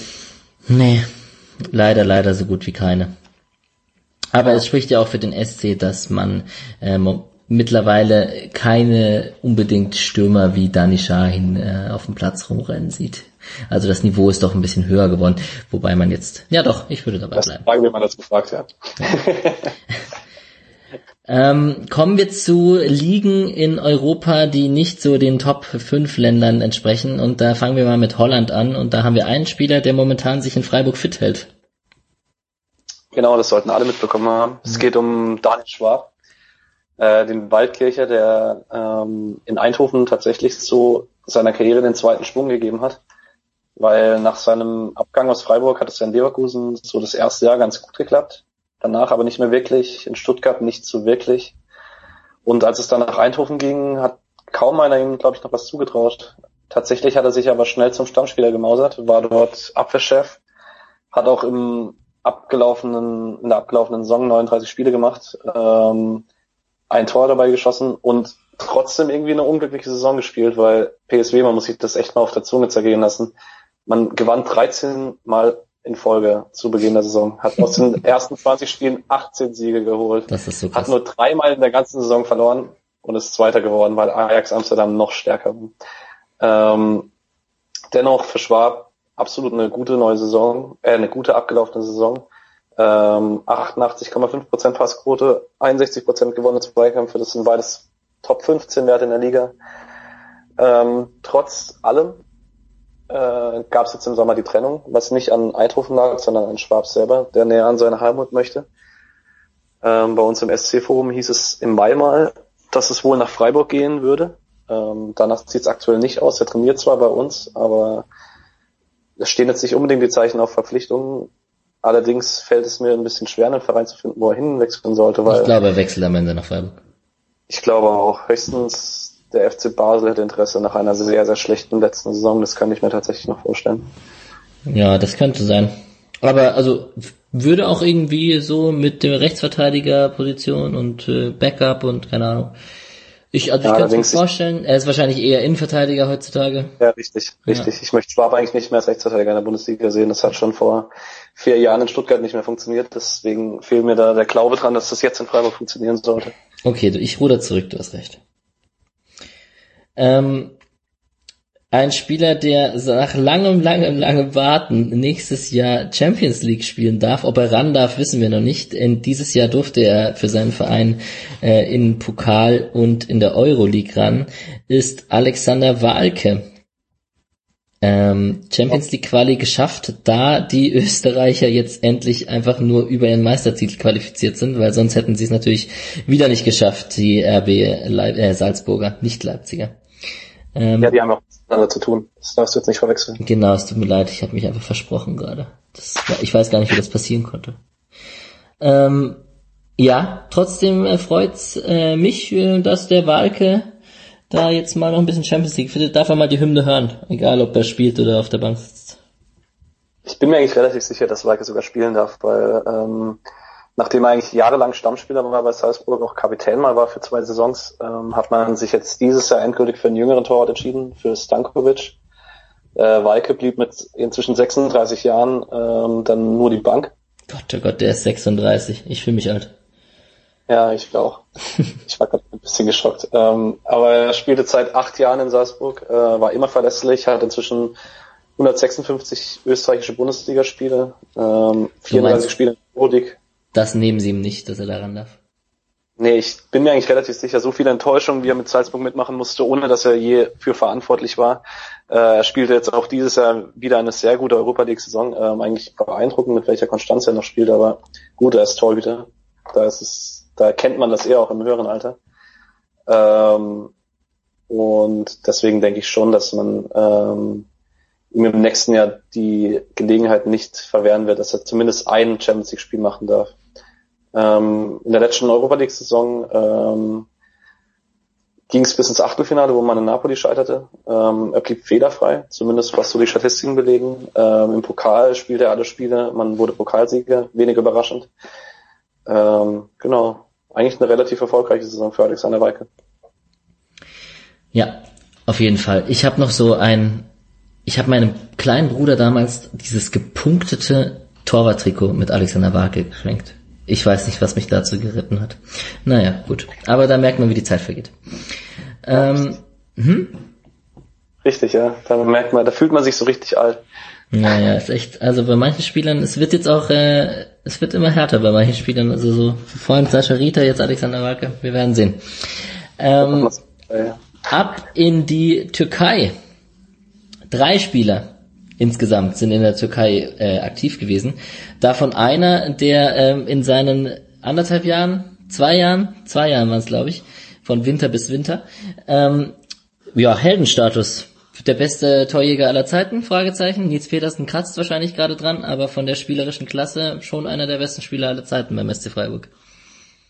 Ja, da kommen nicht viele über Papi Stempel Sissé, ähm, der in den zwei Jahren absolut den Stempel aufgedrückt hat. Nachdem man das in der ersten Rückrunde nicht wirklich für möglich gehalten hat. Ähm, da habe ich aber selber eine ganz schöne Anekdote. Ähm, als Sissé zu uns wechselte, das war glaube ich 2009, kann es sein?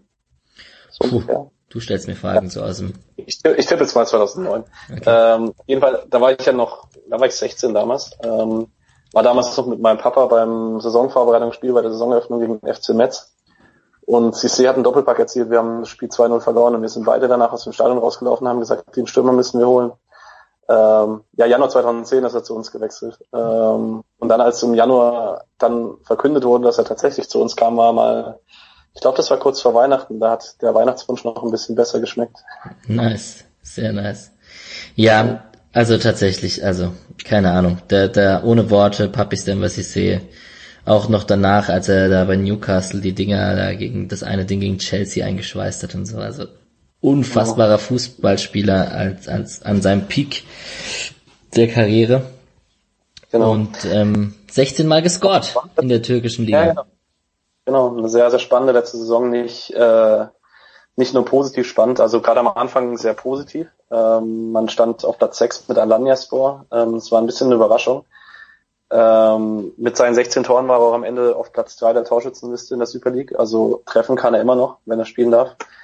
Ähm, allerdings war er auch im April ähm, in Schlagzeilen, weil er in einem Busunfall seines Teams verwickelt war ähm, in dem die beiden Fahrer des Busses eingeschlafen sind ähm, und der Teamkollege von Papi Cissé, Josef Sural, ist verstorben. Ähm, daraufhin, logischerweise, äh, hat das Team das nicht so einfach weggesteckt, man rutscht in der Tabelle auf Platz 9 ab. Ähm, also emotional wohl keine 100% positive Saison oder kein bisschen positiv, aber zumindest mhm. sportlich. Es ist schön, dass sich das, dass sich die Szene in Europa wieder Fuß gefasst hat. Ja, ja auf jeden Fall.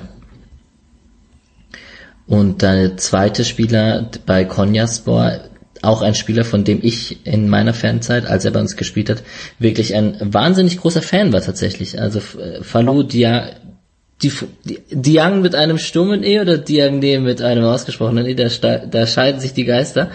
Aber ähm, doch auch ein Spieler, von dem ich wirklich überzeugt war, als er bei uns gespielt hat und mit seiner Lässigkeit und seiner Zweikampfstärke doch auch äh, fand, fand ich lässig, fand ich cool. Ja, tatsächlich. Also ich bin ja Team Stummes E. Ähm, du bist Team Stummes aber E. Ich glaube, es ist auch, es spricht auch nichts für ein ausgesprochenes E eigentlich, ne? Da ist kein Akzent drauf. Ja. Ähm, ja, ich finde tatsächlich auch, also Diane in der Zeit, als er bei uns war, ich habe ihn immer für den besseren Innenverteidiger, also für den talentierteren Innenverteidiger noch als Ginter gehalten. Äh, beide auf sehr hohem Niveau, aber gerade in der Europa League-Saison war Diane ein brillanter Innenverteidiger bei uns. Ähm, hat es dann die Jahre drauf nie so wirklich geschafft, war schon im letzten Jahr bei uns mehr, ähm, ja, mehr Unsicherheitsfaktor als Stabilitätsfaktor. Also ein bisschen, finde ich, vergleichbar mit den Jahren von Bubakar Diara damals bei uns. Mhm. Ähm, die ersten ein, zwei Jahre absolut herausstach und dann plötzlich abfiel. Ähm, hat es danach in Frankreich nicht wirklich geschafft, bei Bremen schon gar nicht. Er hatte ähm, einfach ein kurzes Intermezzo in Bremen, das hatte ich schon wieder verdrängt. Das hat, hat mich damals überrascht und daran habe ich jetzt schon wieder gar nicht mehr gedacht. Ja, richtig. Ja. Ähm, wenn man denkt, dass nach seinem ersten Jahr Dortmund interessiert war und man ihn nicht gehen lassen wollte. Ja. Schon etwas unglücklich, ja. In, jetzt in der abgelaufenen Saison hat es sich ähm, deutlich auf hohem Niveau stabilisiert. Ähm, war in der Hinrunde einer der besten Verteidiger in der Super League, ähm, war statistisch super. Ähm, bei Konyaspor, falls wir das noch erwähnen. Ja, bei Konyaspor, genau. Genau, genau ähm, war äh, seine Mannschaft hatte einen wirklich guten Punkteschnitt, wenn er spielen durfte. Verpasste dann allerdings Mitte der Rückrunde schon sechs Spiele mit einer Meniskusverletzung und riss sich dann im Anfang Mai dann den Außenmeniskus. Also fast zu befürchten, dass das eine Folgeverletzung war und er schon wieder zu früh spielen durfte. Ähm, ich hoffe, dass er die neue Saison fit angehen kann. Allerdings wird es schwierig, wahrscheinlich schon für die Vorbereitung, weil es wäre ihm echt zu wünschen, dass er die starke Form konservieren konnte, die er vor der Pause hatte. Ja, ein Spieler, an den ich wirklich gerne zurückdenke und der, also ein guter Spieler. Und ein weiterer Spieler, an den ich persönlich gerne zurückdenke, ähm, der, ähm, das liegt nicht an Toren und Qualität leider, weil er war, glaube ich, einer der ineffizientesten Spieler, der jemals beim SC Freiburg gespielt hat, aber der mir so mit seiner Technik und seiner Ballbehandlung so gut gefallen hat ähm, und, glaube ich, ganz viele äh, Fans zur Verzweiflung gebracht hat, war Anton Puzila, der in der zweiten türkischen Liga ähm, ein bisschen zu alter Stärke zurück, zurückgefunden hat. Zumindest äh, auf äh, Einsatzminuten kam. Genau. Ähm, du hast ja schon mit Nino am Donnerstag äh, über den User Butterkeks-Fan Butterkeks geredet. Ja. Ähm, da bleibt mir Pozida immer in Erinnerung, weil das immer sein Wunschspieler war, der, also sein Lieblingsspieler war, der immer gefordert wurde fürs nächste Spiel, wenn er mal nicht spielen durfte. Ähm, weil damals war echt wenig fußballerische Klasse in unserem Kader und Pozida hat die zwar ausgestrahlt, aber sonst halt relativ wenig. Ähm, Genau, aber zum, zur abgelaufenen Saison von Prozida, ähm, in der Saison 2017, 2018 war er Stammspieler bei Ankara Gücü, die damals in die erste Liga aufgestiegen sind. War dann in der zweiten türkischen Liga absolut prägender Spieler, ähm, konnte jetzt allerdings in der Super League ähm, an das Niveau nicht anknüpfen, ähm, war in der ersten, in der Hinrunde kaum auf Einsatzzeiten gekommen, hatte auch keinen einzigen Scorer, also wie man es von ihm gewohnt war. Ähm, Im Winter ging es dann wieder zurück in die zweite türkische Liga ähm, zum Verein Altay SK. Keine Ahnung, wo das liegt. ähm, die im Tabellenkeller steckten, als er, äh, in die Tür als er zum Verein kam.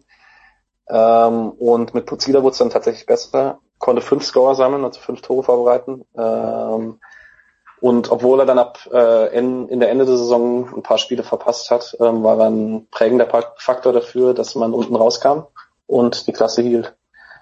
Und deswegen, ich denke mal, spricht nichts dagegen, dass er auch in der neuen Saison, ja, ich sehe gerade, sein Vertrag wurde verlängert bis 2020, also er bleibt bei Alter FK. SK. SK. Ja, er auch wirklich ein Spieler, dem ich ein bisschen hinterher traue ab und zu, dass er nicht mehr aus seinem Potenzial gemacht hat. Ja, absolut. Mm, ich glaube, über Erik Jendrisek bei AO Kshanti in der griechischen Liga muss man, ja, obwohl, seine Leistungsdaten sind eigentlich ganz okay mit seinen acht Toren. Ähm, er ist jetzt auf der Suche nach einem neuen Verein. Ist er nicht? Ich habe gerade gesehen, er ist hat einen neuen. Hat er? Verdammt, falsch, ja. falsch stigmarkiert an dieser Stelle. Ja, nee, ich äh, musste es auch gerade googeln. Okay. ähm, ja, ich hätte auch nicht zugelassen, dass wir Jendrisek kürzen, weil ah. der das war noch eine Zeit, als ich Lieblingsspieler hatte und Jendrisek war tatsächlich einer davon. Tatsächlich. Ähm, ja. Auch wenn ich das nicht wirklich begründen kann, bei manchen Spielern kann man das nicht begründen, aber bei Jendrisek habe ich immer auf den Durchbruch gehofft. Einen er kam leider einen Schuss hatte er eigentlich. Ja, genau. Ähm, war dann vielleicht auch ein bisschen leidtragender davon, dass er äh, zum SC kam in der Rückrunde, wo er, wo es gut lief noch mit Cissé vorne drin und dann eine wichtige Rolle übernehmen sollte, als Markus Sorg Trainer war. Ähm, das war vielleicht nicht das Beste, was für seine SC-Zeit passieren konnte. Ähm, man muss jetzt allerdings sagen, er hat so ein bisschen sein Glück wieder gefunden, nachdem er jahrelang nicht mehr als Torjäger aufgetaucht war, ähm, war in Polen, Polen bei Krakowia Krakau unterwegs, hat unter anderem auch ein Jahr mit Bartosz Kapuschka gespielt, zu dem wir nachher noch kommen. Ja. Ähm, wechselte dann nach Griechenland 2017 und war jetzt bei AOK Shanti, ähm, schoss dort acht Tore in 25 Spielen. Ähm, und ich habe auch für mich aufgeschrieben, der Saisonverlauf von ihm war so parallel mit dem seines Vereins, dass es fast beängstigend ist, weil in sechs von sieben Siegen von Xanti war Jentrisek Torschütze. Ähm, zum Ende der Hinrunde hatte Jentrisek sieben Tore, Xanti stand auf Platz sechs. In der Rückrunde traf er dann nur einmal, bei einem von den zwei Siegen in der Rückrunde und man war am Ende Zwölfter. Und nur weil man ein besseres Torverhältnis hatte, musste man nicht in die Abstiegsrelegation. Also ähm, genau etwas parallel zu seinem Verein. Und man zog dann auch die Konsequenzen aus der schwachen Rückrunde und sein Vertrag wurde nicht verlängert. Und er ist jetzt aber wieder in Griechenland untergekommen und zwar bei Volos NPS. Genau. Ja, also ich hatte nicht so eine persönliche Bindung zu Erigente Zweck, muss ich ganz ehrlich sagen. Ähm, von der Punkteausbeute scheint er so, scheint er eine große Bedeutung für sein Team zu haben, auf jeden Fall. Genau. Er spielt übrigens jetzt in, bei Volos, gerade nebenher aufgemacht, mit einem ehemaligen Freiburger Fußballschüler zusammen. Hm. Mit Giannis Mystakidis. Falls das irgendjemand noch was sagt. Er war zwei Jahre bei uns in der Fußballschule. Der kann sich gerne melden. Mir sagt er nichts, ich bin ganz ehrlich. Ja. ähm, übrigens, um mal die Hörer darauf hinzuweisen, was für Opfer wir hier bringen. Ähm, es, es steht 11 zu 11 im letzten Satz zwischen Djokovic und Federer. 15 Uhr Djokovic, ja. Also ich schaue nicht, ich ticke, ab und zu mal kurz schaue ich drauf, aber ähm, schon, da, da können sich die Hörer doch äh, glücklich schätzen, dass wir trotzdem aufnehmen, auf jeden Fall. Ja, man, da steht der Fernseher gerade im Hintergrund. Ja, ich sitze leider im Rücken zum Fernseher, das, äh, ich konnte nicht umbauen. Naja. Ähm, wir haben zwei Spieler in, in der dänischen Liga, ähm, die beide jetzt eigentlich nicht so eine große Rolle beim SC Freiburg gespielt haben. Der eine ist komischerweise einer der Lieblingsspieler ähm, eines Kollegen von mir aus unerklärlichen Gründen, weil er damals auf äh, Linksverteidigerposition ganz gute Flanken geschlagen hat, wo er ein, zwei Mal im Stadion war. Das ist äh, Michael Lump. Ja, da habe ich auch gute Erinnerungen dran. Ja, der hatte da eine gute Phase. Ich glaube, das war am Anfang der Saison oder so. Das war die, die ersten fünf Spiele unter Christian Streich tatsächlich. Ähm, Lumpf war auch derjenige, der den Kopfball von Ginter vorbereitet hat ah, gegen Augsburg. Guck an. Da hat er in den ersten fünf Spielen, glaube ich, drei oder vier Tore vorbereitet und dann war, waren da ein, zwei schwache defensive Aktionen dabei und dann war Schluss. Okay. So hatte ich, und dann, dann hat, äh, wer hat da der Außenverteidiger gespielt? Schon Günther und Sorg dann damals? Ja, genau. Ja. Okay. Und Wobei, nein, Mulcha und Sorg. Na, du hast recht, Sorg. Mensur, na klar. Mensur, na klar. Genau. Wie konnte der Mensur vergessen? Der ist hoffentlich nicht mehr aktiv, sonst haben wir ihn vergessen. Ah, nee, nee, der hatte damals wahrscheinlich eine Karriere. Der war genau. ja schon auch von Verletzungen gebeutelt. Weil das lauter nicht konnte, genau. Genau. Und äh, es gibt äh, Sebastian Mielitz, der Stammkieger bei, so, ich habe ich hab sieben Jahre in Schweden gelebt, eigentlich müsste ich es richtig aussprechen, von bei Sönderjyske. Äh, okay, das hätte ich jetzt nicht hinbekommen. Ja. Ja, also ich, ohne Gewehr, aber ohne Gewehr. Das durchgestrichene O gibt's auch im Schwedischen. Ähm, ja, okay. Auf jeden Fall ähm, dort ähm, gibt's ein ziemlich kompliziertes Ligensystem, hast du mal dazu geschrieben gehabt. Ja, es ist etwas schwierig durchzusteigen. Also ähm, ich kann es jetzt anhand von Mielitz äh, am besten beschreiben. Also man hatte mit Sönder Jüske, ich nehme das jetzt von dir mal über, Ehrlich, ja. äh, hatte, man hatte einen Negativlauf zu Beginn der Saison, ähm, war dann auch in der Abstiegsrunde ähm, im Ligasystem, startete auch dort in einem Negativlauf, gewann aber dann zum Abschluss zweimal in Folge und konnte sich dadurch, dass man in der Abstiegsrunde dann Zweiter wurde, noch für die Playoffs um die Europa League mit den letzten zwei der Meisterrunde qualifizieren. Ähm, und scheiterte dort nur sehr, sehr knapp daran, obwohl man fast abgestiegen wäre, noch in die Europa League einzuziehen. Also so ganz bin ich nicht durchgestiegen. Ähm, ich glaube, so grob konnte ich es wiedergeben. Ähm, Miele zwar dabei ähm, eigentlich immer Stammspieler dabei, ähm, verpasste keine Minute, schon das zweite Jahr in Folge. Ähm, hat dazu ein bisschen in Dänemark sein Glück gefunden, ist ja da auch nah an seiner norddeutschen Heimat. Ähm, ja, eigentlich, man kann ja nichts Negatives über Sebastian Miele sagen. Er durfte halt nicht spielen, weil Birki der Bessere war. Ja, so ist es. Ist ein bisschen wie dieses Aufstiegssystem. Ähm, RCD Mallorca aus der zweiten spanischen Liga ist ja auch irgendwie als Fünfter oder als Sechster aufgestiegen, weil die ja so eine Aufstiegsrelegation gespielt haben mit ja. zwei oder drei Runden. Ja, schon. Also manche Ligen, ähm, da, da die schlachten es dann noch mehr aus, auf jeden Fall. Ist ein bisschen schwieriger. Also ich, ich verstehe den Grundgedanken hinter dem Playoff-System, weil ich auch viel US-Sport gucke, aber ja. so ganz habe ich es in manchen Ligen nicht verstanden. Naja, zu Michael Lump noch kurz. Ähm, der äh, bei dem sah es auch so stark so aus, als würde er absteigen. Und zwar bei ihm wäre es das zweite Jahr in Folge gewesen. Ähm, der ist letztes Jahr mit seinem vorherigen Verein, von dem ich jetzt bei besten Willen den Namen nicht mehr weiß, äh, abgestiegen. Äh, ist dann im Sommer zu AC Horsens gewechselt. Ähm, hat dort das erste Mal in seinem Leben dann auch offensiver gespielt. Äh, hat in 31 Spielen vier Tore und fünf Vorlagen gesammelt. Ähm, und man startete dann mit einem absoluten Negativlauf in die Abstiegsrelegation. Ähm, doch dank eines Tores von Lump dann im Rückspiel der Relegation konnte man im allerletzten Moment die Klasse halten. Ähm, genau. Und darf deswegen jetzt nochmal ein Jahr in der Superliga spielen, auf jeden Fall. Ja, offensiv war er immer ganz gut, da als Linksverteidiger. Das, daran ja. erinnere ich mich auch noch. Na gut. Wir gehen weiter auf unserer Europakarte und springen von Dänemark nach Belgien zu Ivan Santini, dem unserem Pokalhelden in Mainz damals. Richtig. Einer, der auch eine sehr beeindruckende Entwicklung hinter sich hat. Ja, das auf jeden Fall. Ähm, auch nicht so, das hätte man so auch nicht erwartet von ihm, denke ich mal, da er doch auch in der einen oder anderen Situation ziemlich hölzern wirkte, aber er doch Torjägerqualitäten unter Beweis gestellt hat. 16 Tore wirken sehr viel, du sagst aber nicht so effizient. Nee, richtig. Ähm, er hat es nicht geschafft, konstant die Tore zu erzielen, weil ähm, acht seiner 16 Tore waren nur aus drei Spielen. Also er hat zweimal einen Dreierpack erzielt.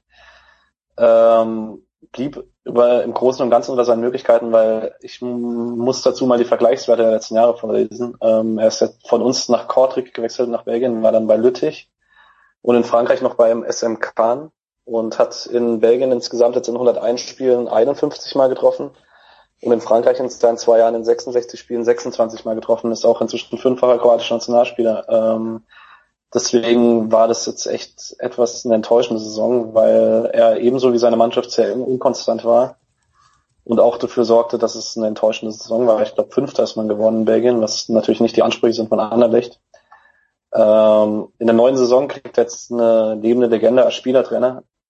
Eigentlich auch ein Fall, an den ich mich nicht erinnern kann im Profifußball. Denn Ernst Company wird jetzt Trainer von RSC Anderlecht und gleichzeitig Abwehrchef. Wahnsinn, oder? Dass es bei einem Verein wie RSC Anderlecht äh, als Spielertrainer geht, das ist echt krass. Ja. Und dazu, ah, ich sehe gerade, es wurde ein, ein, ein Dummy sozusagen als Trainer eingestellt, war dieser Simon Davis. Aber wurde eindeutig kommuniziert, dass Company der Trainer wird und äh, hat auch ein bisschen seine Beziehung spielen lassen. Der neue Zehner wird Samir Nasri. Nice. Zehner Samir Nasri hinter Ivan Santini. Der, Richtig. der die tödlichen Bälle auf Ivan Santini spielt. Ja. Das hättest du mir vor fünf Jahren auch nicht erzählen können. Richtig, ja. Ja, verrückt. Ähm, ein hochveranlagter Spieler, vielleicht nicht ganz wie Samir Nasri, aber äh, jemand, dem man eine große Zukunft vorausgesagt hat, der mittlerweile aber die Karriere, die, die geht wohl nur stets bergab. Jetzt ist er auch noch verletzt und hat sich das Kreuzband gerissen. Ist Bartosz Kapuzka. Was sollen wir zu ihm noch sagen? Das ist wirklich traurig. Also ähm, vor dem letzten Sommer kam er mit, also vor dem Sommer 2017 kam er mit großen Hoffnungen nach Freiburg. War ja damals, wie wir alle, nee, Sommer 2000, doch Sommer, Sommer 2017. Okay, ich tue mich immer schwer mit Jahreszahlen. Hm. Ähm, das ist in Ordnung. Ja, brillierte bei der EM 2016 für Polen, war da so ein bisschen die Entdeckung. Wechselte dann direkt im Anschluss für 5 Millionen zu Leicester, kam dann nach einem enttäuschenden Jahr zu uns auf Laie, ähm, konnte zwischendurch seine Klasse aufblitzen lassen. Ich erinnere mich an ein, ein bärenstarkes Spiel nach Einwechslung in Wolfsburg. Ja. Ähm, und auch an ein gutes Spiel davor, daheim gegen Schalke, das man leider verlor. Ähm, aber danach war er raus, ohne dass wirklich erkenntlich war, woran es lag. Irgendwie hat er den, den Schritt einfach nicht geschafft. Dann ging es jetzt diese Saison in die zweite belgische Liga zum, oh Gott, Ut Heverlee Löwen. Keine Ahnung, ob ich das Ich habe mich gedrückt. Ich habe mich gedrückt. Ähm, genau, dort fand er zumindest wieder ein bisschen Anschluss am Profifußball, machte 21 Spiele, traf dreimal. Ähm, er konnte zumindest eine ganze Saison Einsatzzeiten sammeln, ähm, auch wenn alle Daten nicht danach aussehen, als könnte er, hätte er an seine alte Klasse anknüpfen können. Zu allem Überfluss riss er sich im allerletzten Pflichtspiel der Saison das Kreuzband ähm, und machte damit seine Leihrückkehr verletzt. Ähm, es ist unwahrscheinlich, dass er jetzt im neuen Jahr verliehen wird, weil wer leiht sich einen verletzten Spieler aus? Ähm, deswegen wird er seine nächste Saison wahrscheinlich als zumindest die Hinrunde in der Reha in Leicester verbringen. Ja, ja. traurige Geschichte. Auf jeden Fall von gehypter EM zu Leicester City zu Freiburg und jetzt in der zweiten Liga in Belgien gespielt. Also so richtig und jetzt noch das Kreuzband gerissen. Also so richtig gesegnet ist die Karriere von Kapuschka nicht. Ähm, ausgedehnt. für ihn, dass er nach Polen geht, vielleicht, und dort wieder in seine alte Stärke angreift, aber wer weiß. Ja, wäre ihm zu wünschen auf jeden Fall. Ebenfalls kurzfristig ausgeliehen damals war Ryan Kent. Und der, sein, der hat seine Karriere wohl jetzt endgültig in den Griff bekommen unter Trainer Steven Gerrard bei den Glasgow Rangers. Richtig, ein sehr großer Name für Ryan Kent, ähm, der jetzt endgültig im Erwachsenenfußball angekommen ist, muss man ehrlich sagen. Ähm, in der Hinrunde noch meistens als Joker aktiv und auch nicht sonderlich effizient. Ähm, ich habe da ein paar Spiele in der Hinrunde gesehen in der Europa League, äh, über The Zone dann. Ähm, oder darf ich hier Werbung machen? Ja, ja, alles gut. ähm, hat er sich dann vor allen Dingen in der Rückrunde deutlich gesteigert. Ähm, in zehn Spielen seit Februar kommt er auf drei Tore und sechs Assists. Insgesamt 43 Spiele, sechs Tore, neun Assists. Ähm, also absolut eine prägende Rolle in der Rückrunde in Glasgow gespielt, war dann auch unangefochten Stammspieler. Ähm, die Leihe ist jetzt beendet, er steht immer noch im Kader von der U23 vom FC Liverpool. Ich kann mir nicht vorstellen, dass es dabei bleiben wird. Ähm, die Frage ist jetzt, ob Liverpool ihn nochmal verleihen möchte, weil er ist jetzt inzwischen auch schon 22. Ähm, und dass er den Sprung nochmal schafft, um dem aktuellen Champions League-Sieger zu helfen, ist eher unwahrscheinlich. Deswegen denke ich, dass jetzt im Sommer vielleicht sogar Zeit für den Festen abhängen wird. Ja, bei Liverpool wird's wohl eher eng. Die sind wohl noch ticken besser besetzt. Ja, und noch kurz zur Ergänzung, er wurde in Schottland äh, von der Spielervereinigung ausgezeichnet als Young Player of the Year. Hm. Genau. Das, diese äh, Qualität konnte er bei uns leider noch nicht zeigen. Und sie andeuten, aber nicht mehr, ja. ja. Ähm, Vega Herenstad Rosenborg BK, BK in Norwegen. Ähm, ja, Angeber. Wie bitte? Angeber? Ja, tut mir leid, tut mir leid. Das ist auch der letzte skandinavische Verein, glaube ich. Jetzt kann ich auch nicht mehr so prahlen damit. Ähm, zum ersten Mal nicht so viele Einsatzzeiten wie sonst äh, und auch äh, Rosenberg nicht äh, klarer Meister wie sonst. Ja, richtig. Ähm, also Hinzeit ist jetzt zwei Jahre am, ja, ich spreche den Namen jetzt halt deutsch aus. Alles gut. Ähm, Hedenstadt. Hedenstadt, genau. ähm, wurde zwei Jahre in Folge Meister mit Rosenburg. Ähm, man hat jetzt allerdings dieses Jahr einen ziemlichen Fehlstart hingelegt in der Liga, hat sich jetzt die letzten Wochen ein bisschen erholt, seit ich das Dokument geschrieben habe damals. Äh, man steht jetzt auf zumindest auf Platz fünf in der Liga. Äh, zwischendurch nach elf Spieltagen stand man noch auf Platz elf. Ähm, und auch Hedenstadt ist von dem Leistungseinbruch nicht wirklich verschont geblieben. Ähm, alle statistischen Werte sind dann deutlich eingesunken. Ähm, er ist allerdings weiterhin Stammspieler rechts hinten, ähm, konnte auch in den letzten Jahren eigentlich immer in Europa League Einsätze sammeln. Und man kann jetzt sagen, ähm, er hat jetzt im letzten Spiel, am 13. Juli, das war gestern, ähm, gegen Vikings Starwanger im 5-1-Sieg als Rechtsverteidiger mit einem Tor und zwei Assists verliert. Nice. Immerhin. Genau. Ja, das ist immer ganz schön tückisch mit den skandinavischen Ligen, die ja übers Jahr spielen. Ähm, aber ähm, freut mich doch, dass er da wieder seine Leistung bringen konnte. Und ich fand den damals auch echt gar nicht so schlecht. Da hatte ja da Braunschweig, dann Freiburg, St. Pauli. Der hatte ja schon seine Station im deutschen Profifußball und ähm, jetzt ist er ja, zurück in der Heimat und spielt da beim beim eigentlich bis auf dieses Jahr eigentlich beim bei der bei der bei dem Aushängeschild des Landes. Genau, auch einer der Spieler, wo man so ein bisschen das Gefühl hatte, er war nach einem schlechten Spiel raus. Ich meine, es war damals sogar das Pokalspiel in Mainz. Richtig, da war irgendwas. Ja, der, der ja, ja, worden. Ja, ich glaube, gegen Katsui, der sein erstes Spiel als Rechtsverteidiger gemacht hat. Also, wir haben die Qualitäten natürlich schon gesehen, nur. ja, doch, stimmt. Da, da, der ist äh, in Ungnade gefallen, wegen nach irgendeinem Spiel. Das stimmt, da erinnere ich mich auch. Ja. Du hast recht. Schade eigentlich, weil klar, da war die, die Zeit vorbei, dass wir äh, keine guten Rechtsverteidiger hatten. Ich glaube, Mulja war damals noch da. Ja. Plus Sorg war da. Ähm, ja. Ja, ähm, wir springen munter weiter auf unserer Europatour und äh, gehen jetzt nach Tschechien, wo Wak hm, Waklav, Václav, Waklav Pilasch, glaube ich. Ich glaube Pilasch. Václav Pilasch, glaube ich. Pilasch auf jeden Fall. Ja. Äh, bei Sigma Olmütz, Olmütz äh, 13 Einsätze hatte und eigentlich, äh, das kann man zu ihm sagen, das, was man erwartet. Leider ähm, mittlerweile 30 Jahre und wieder ein Großteil der Spiele verletzt verpasst. Ja, es gibt einfach Spieler, bei denen man wohl ehrlich sagen muss, dass der Körper nicht für den Profifußball gemacht ist. Leider gehört Pieterstadt dazu. Ähm, das fußballerische Talent hat er eigentlich jedes Mal angeschrien, wenn er spielen durfte äh, oder spielen konnte. Ähm, leider hat das weder in Wolfsburg noch in Freiburg noch bei irgendeiner anderen Station nach seiner ersten starken Zeit in Pilsen nachhaltig zeigen können. Ähm, hat zwar, was mich jetzt etwas wundert, in seiner Karriere 22 Länderspiele gesammelt, ähm, aber war jetzt auch in der letzten Saison fast pausenlos immer wieder mit kleinen Verletzungen geplagt. Hatte keine große Verletzung, aber die Muskulatur hat halt immer wieder zugemacht. Nur 13 Spiele für Olmütz, bei denen er jetzt auch in der neuen Saison spielen wird. Aber ja, mehr wird es halt wahrscheinlich nicht mehr werden. Ich habe jetzt auch wahrscheinlich die Befürchtung, dass vielleicht in zwei, drei Jahren Schluss ist, weil wie lange man sich das mit seinem Körper antut, ist dann die Frage. Ja, einfach wirklich schade damals bei Wolfsburg und so. Man dachte schon, das ist ein, ein richtig, der hat ja auch bei der Nationalmannschaft ein paar gute Einsätze gehabt. Wahrscheinlich ja. hast du recht, der Körper ist nicht dafür gemacht. Ähm, und als Letztspieler unserer ähm, Europa-Tour von den, eigentlich ist es die über die Ein, über die Eintragung kann man jetzt ein bisschen streiten, aber ist auf jeden Fall vom FC Schaffhausen Jackson Mandy, der damals ja äh, aus der Not gedrungen auf ein paar Einsätze auf der Linksverteidigerposition kam. Und genauso wie wir durch Europa hüpfen, hüpft er auch von einer Karriere, von einem Land ins nächste.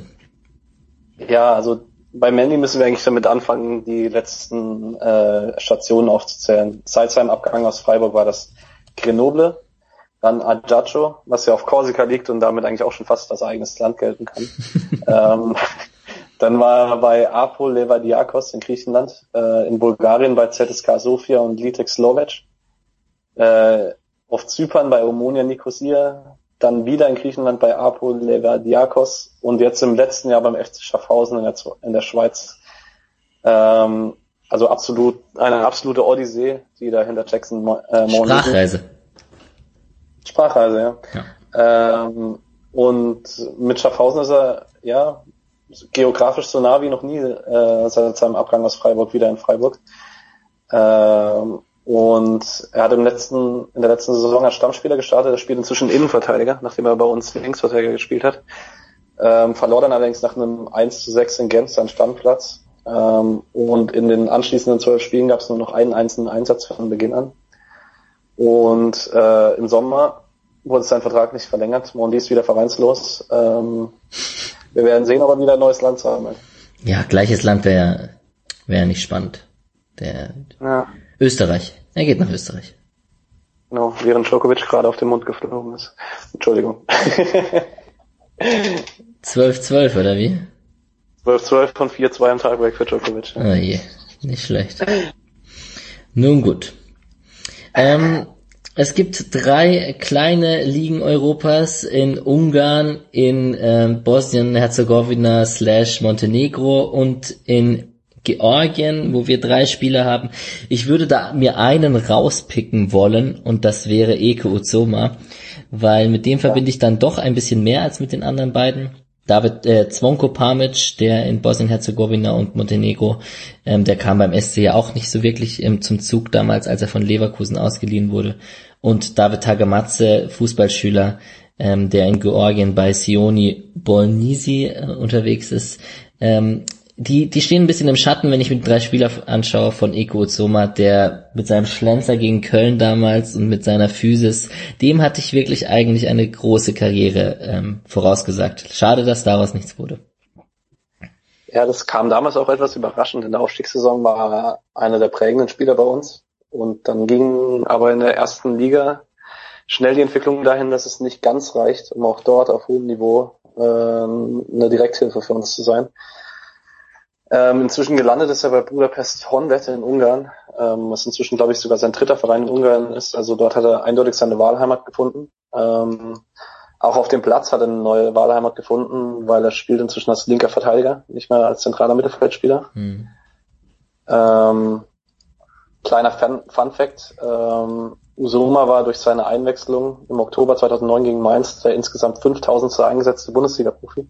Hm. Ähm, ist also da in den Geschichtsbüchern verewigt. Ähm, aktuell macht er nicht mehr so viele Dinge, mit denen er sich in den Geschichtsbüchern verewigt. Ähm, in Ungarn zwar eigentlich immer Stammspieler in den letzten Jahren, egal bei welchem Verein er spielte. Ähm, jetzt auch in Budapest hat er zwar Teile der Saison mit einer Oberschenkelverletzung verpasst, war aber ansonsten äh, eigentlich immer Stammspieler. In die Zeit, in der er verletzt war, fiel auch eine Sieglosserie von sechs Spielen, in der man deutlich abrutscht und deswegen am Ende nur Fünfter wurde. Eigentlich Budapest nämlich einer der Meisterschaftskandidaten in Ungarn. Ähm, außerdem hat man auch das Pokalfinale verloren, obwohl man bis zur 80. Minute 1-0 geführt hat und dann in Nachspielzeit 2-1 geführt hat. So ein bisschen Bayern-Manchester Leid. ähm, genau. Ja, er hat, er hat, ich schaue gerade, er hat ähm, vor zwei Jahren bei der Berliner AK gespielt für ein Jahr. Oder genau, ein halbes. Und Jahr Chemnitz, genau. Hätte ich ihn ja besuchen können oder zuschauen können. Das ist, das ist komplett an mir vorbeigegangen. Na gut. So mal Trikot aufgetaucht, da hätte er sich bestimmt gefreut. Ja, die, also ohne mich jetzt zu weit aus dem Fenster zu lehnen, ist, glaube ich, Berliner AK nicht äh, die äh, äh, sympathischste Truppe jetzt in Berlin. Ich hoffe, ich habe jetzt hier nichts Falsches gesagt. Ja. Das kann ich tatsächlich nicht beurteilen. Drei Match bei der Djokovic. Entschuldigung, wir sind in einem Fußball-Podcast. Es ist alles gut, das ist, das ist authentisch, das wird nicht geschnitten, das ist alles in Ordnung. Du kannst gerne mir kurz sagen, wenn er gewonnen hat, falls er gewonnen hat. Bei drei Matchspielen ist es wahrscheinlich so. Ja. Tut mir ein bisschen leid um Fehler, wenn das passiert, aber. Ja. Mir auch, mir auch. Genau, äh, in der Zwischenzeit sage ich vielleicht noch ein paar Dinge über Parmic und Tagamatze, die wir wahrscheinlich kurz abhandeln können. Ja. Ähm, bei Parmic ist so, dass ähm, er kam ja als großes Talent aus Kroatien nach Leverkusen, ähm, ohne dass er das jemals wirklich unter Beweis stellen konnte. Ähm, inzwischen im letzten Jahr hat er sowohl ein halbes Jahr in Montenegro als auch ein halbes Jahr in Bosnien gespielt. In Montenegro war er eigentlich ziemlich gut war dort auch Leistungsträger bei seinem dortigen Team, ähm, versuchte sich dann eine Rückrunde in Bosnien, wo die Liga ein bisschen höher einzuschätzen ist, äh, kam dort aber für den Tabellendritten Siroki Brijek äh, nur zu vier Einsätzen. Ähm, ich denke mal, dass im Sommer der Weg wieder woanders hinführt. Ich kann jetzt aber gar nicht genau benennen, aber schon, nee, aktuell ist der Vereinslos tatsächlich.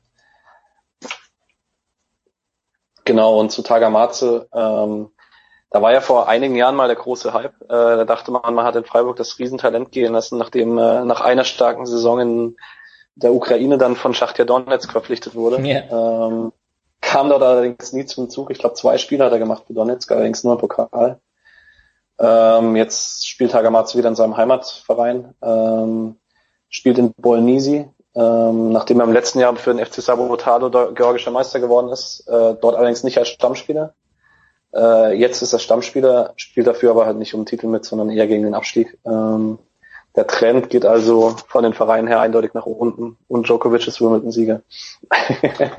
Herzlichen Glückwunsch an Novak Djokovic an dieser Stelle. Ich war für Roger Federer, muss ich leider sagen. Aber gut. Ich, Djokovic ist ja auch ein, eine Type, auf jeden Fall. Genau. Ähm, ja, der gute Tabe Tagamatze konnte leider nie in diese in die georgischen Fußstapfen von den Jaschwilis, Kobiaschwilis und Skitischwilis. Äh, die konnte er nie erfüllen, diese Erwartungen. Leider. Weil ich leider. immer wieder überrascht bei den Recherchen, wie viele Spiele er eigentlich für uns gemacht hat. Das sind nämlich gar nicht so wenige. Nicht? Also ich hatte auf jeden Fall weniger im Kopf. Der hat tatsächlich sogar drei Bundesligaspiele für uns gemacht, ja. Hm. Einige im Aufstiegsjahr unter Dutt. Ja. Also insgesamt acht Profispiele mal für uns. Okay. Das sind mehr, als ich in Erinnerung hatte. Ja, ja, ja. Acht hätte ich jetzt auch nicht gesagt. Ich hätte so ein, zwei Kurzeinsätze oder zwei, drei, vier oder so. Keine Ahnung. Acht. Ja, gut. Ähm, naja, ist leider jetzt auch nicht die große Karriere geworden, wie vielleicht von der technischen Veranlagung möglich gewesen wäre, aber vielleicht, es kann ja auch nicht bei jedem klappen. Ähm, wir haben vier Spieler in unserer Liste, die in Anführungsstrichen exotischen Ligen spielen. Ähm, da haben wir einmal die USA, einmal China, einmal Australien und einmal Japan. So, während unsere Hörer hier ein bisschen vor sich hinraten, können wir mit dem Spieler beim FC Cincinnati anfangen. Genau, wir beginnen mit Caleb Stenko, der auch erst sehr, sehr kurz aus Freiburg sich verabschiedet hat. Ähm, im Winter, um genau zu sein. Ähm, er hat bei uns nie wirklich die Perspektive dann mehr auf den Durchbruch gesehen, obwohl man ehrlich sagen muss, dass die wenigen Einsätze von ihm eigentlich gar nicht so negativ in Erinnerung geblieben sind. Also zumindest bei mir nicht. Bei mir auch. War ja auch ein Wechselspieler beim legendären 4 zu 3 in Köln, ja. bei dem er zwar erst ein Eigentor schoss, aber dann die Abwehr deutlich mitstabilisierte. Ähm, Stanko ist jetzt allerdings beim zweitschlechtesten Team der Regular Season in äh, Cincinnati beschäftigt. Wo ich allerdings, da war die letzte Woche ein Artikel im Kicker drin, dass dort ein ziemlicher Fußballhype entstanden ist, äh, auch mit einem deutschen Fanclub. Der Verein ist nämlich sehr, sehr jung, äh, der FC Cincinnati. Ähm, und Stanko kommt dort jetzt inzwischen, nachdem er zu Beginn der Regular Season wenig zum Einsatz kam, hat er sich immer mehr in die Mannschaft reingespielt. Auch wenn die Siege- und Niederlagenbilanz immer noch sehr, sehr schlecht aussieht. Ja, ich verfolge den US-Fußball eigentlich nur über, ähm, als durch meine sieben Jahre Schwedenzeit über Videos zu Slatan Ibrahimovic. Aber um, zu mehr reicht es dann fast Und Bastian Schweinsteiger vielleicht ab und zu mal. Nee, eigentlich den US-Fußball, ich verfolge ihn so gut wie gar nicht, muss ich ehrlich sagen. Genau. Ja, ich auch nicht wirklich. Also ich gucke ab und zu mal die Ergebnisse an, weil ja doch relativ viele coole Spieler drüben spielen. Ja. Ähm, und Stanko ist auch ein Grund dafür, warum ich immer mal wieder gucke, wie Cincinnati spielt, aber jetzt ohne, dass ich da emotional groß involviert wäre. Okay. Ein weiterer Spieler, der beim SC äh, auch eine Zeit lang als äh, Linksverteidiger doch eine gute Rolle gespielt hat, äh, war Felix, ist Felix Bastians, der in China jetzt leider aufgrund eines ehemaligen Stürmers vom FC Bayern nicht mehr so oft zum Zug kommt. Das ist eigentlich eine relativ witzige Geschichte, gell? Ähm, ja, das der Leiter des Wechsels von Sandro Wagner nach China Felix Bastians ist. Ähm, denn in China besteht die Regelung, dass äh, immer nur drei nicht-Chinesen gleichzeitig im 18er Kader des Spiels stehen dürfen. Ähm, seit dem Wechsel von Sandro Wagner nach China ähm, ist dann oftmals der Platz für Felix Bastians weggefallen, denn äh, außerdem stehen im Kader, ähm, das muss ich jetzt gerade mal nachgucken. Auf jeden Fall Jonatas, Jonathan, der Brasilianer. Jonathan, genau. Und Frank Acheampong, äh, ein Ghana. Ja. Ähm, man muss jetzt eigentlich sagen, in den letzten Wochen kam Bastians ab und zu zum Einsatz, da der Brasilianer Jonathan sich verletzt hatte. Dadurch war Bastians Stärke dann in der Innenverteidigung wieder gefragt, aber weil die Entwicklung sieht man oft in der chinesischen Liga. Im Zweifel spielen dann immer die Offensivspieler und eher die Defensivspieler, die nicht chinesisch sind, äh, werden rausgelassen. Ja. Dadurch Bastians jetzt auch nur mit sieben Spielen bisher diese Saison. Ähm, der Vertrag von Bastians läuft im Winter aus, also im Dezember weil die chinesische Ligasaison ja auch über das Jahr hinweg, über das Kalenderjahr läuft. Ähm, es ist aktuell, wenn es keine Abgänge gibt, ist es wahrscheinlich, dass Bastians Vertrag dort nicht verlängert wird, weil Nicht-Chinesen meistens mehr Geld kosten und wenn sie nicht spielen können, nicht wirklich viel beitragen. Hm. Ich hatte Felix Bastians, der hatte ja dann irgendwie so ein bisschen unrühmlich mit Bochum und etc. Aber ich hatte den durch, in seiner Freiburger Zeit, hatte der doch schon einige gute Spiele mit seinem linken Fuß. Muss man trotzdem auch fairerweise ja, sagen. Bochum sehr guter Innenverteidiger. Ja. Also hat ja nicht umsonst Interesse aus, ja, äh, aus China gekriegt. Ja. Mm, apropos Innenverteidiger, ähm, das, was Thomas Bräuch gemacht hat, hat auch ein Ex-Spieler vom SC gemacht, und zwar Georg Niedermeyer, der bei Melbourne Victory spielt, die oder gespielt hat letzte Saison. Oh, äh, an Niedermeyer hat man vielleicht als SC-Fan nicht unbedingt die allerbesten Erinnerungen, denn ähm, ich denke mal, der Ruf des Niederstreckers ist ihm vorausgeeilt, schon vor dem Wechsel nach Freiburg. Ähm, Leider, ja ich glaube, in den letzten Jahren gab es wenige SC-Spieler, die so negativ aufgenommen wurden. Da gab es auch oftmals Pfiffe dran von der Nord, äh, wenn er da mal eingewechselt wurde. Was ich persönlich etwas unglücklich fand, weil letztlich ist halt in dem Moment Freiburger, wer das Freiburger Trikot trägt, sehe ich zumindest so. Da bin ich ähm, ganz bei dir. Genau. Hatte allerdings einige unglückliche Einsätze, wenn er mal für uns als Einwechselspieler kam. Ähm, demzufolge war der Wechsel aus dem europäischen Topfußball vielleicht auch nicht der, die schlechteste Entscheidung. Inzwischen spielt er bei Melbourne Victory, wie du schon gesagt hast. Spielt dort unter anderem zusammen mit Case Suke Honda und Ola Teuwon, äh, Namen, die man als geneigter Fußballfan bestimmt schon ab und zu mal gehört hat. Auf jeden Fall. Äh, genau. Ähm, Niedermeyer war dann auch nach einem schwierigen Saisonstart, äh, hat er sich dann die erste Elf gespielt ähm, war dann auch in den Playoffs auf dem Feld, wo man allerdings ziemlich deutlich mit 1 zu 6 gegen Sydney FC, den späteren Meister, ausschied. Ähm, Niedermeyer bleibt, soweit ich weiß, in M Melbourne. Ähm, sein Vertrag wurde, glaube ich, verlängert. Ähm, genau. Ist doch schön. Down Under ist bestimmt schön zum Leben. Das, davon gehe ich aus. Also, ist bestimmt kein verkehrter Platz, um seine Karriere zu beenden. Richtig. Ähm, und als letzter Spieler von den exotischen Ligen haben wir einmal Kishu Yano, der Japaner, der leider nie so richtig, also bei uns noch als Stürmer unterwegs, der nie so richtig den Durchbruch in Europa beziehungsweise beim SC Freiburg geschafft hat. Ähm, wie spricht man seinen Verein aus? Albirex Nigata. Okay, ganz äh, einfach. Japanische Verwandtschaft ist ganz einfach. Ja, alles klar. ähm, genau. Ähm, ja, wie du gerade schon gesagt hast, Torjäger war er ja noch nirgends wirklich. Ähm, mit 35 wird sich das auch nicht mehr ändern. In den letzten Jahren war das eigentlich immer ganz witzig. Ähm, weil sich das von Jahr zu Jahr verändert hat, von jedem Rückblick, den ich geschrieben habe, ähm, weil er dann immer mal ein Jahr als Stürmer aufgelaufen ist und ein Jahr als Rechtsverteidiger, also zwei Positionen, die jetzt nicht so viel miteinander zu tun haben. Ähm, jetzt in seinem letzten Jahr spielt er in der zweiten japanischen Liga eben wieder bei seinem Jugendverein aus Niigata ähm, und dort gegen Abstieg, nachdem er letztes Jahr schon aus der ersten Liga abgestiegen ist. Ähm, er ist inzwischen fast nur noch Joker und Anfang 2020 läuft sein Vertrag aus und es ist inzwischen bekannt, dass er dann seine Karriere beenden wird.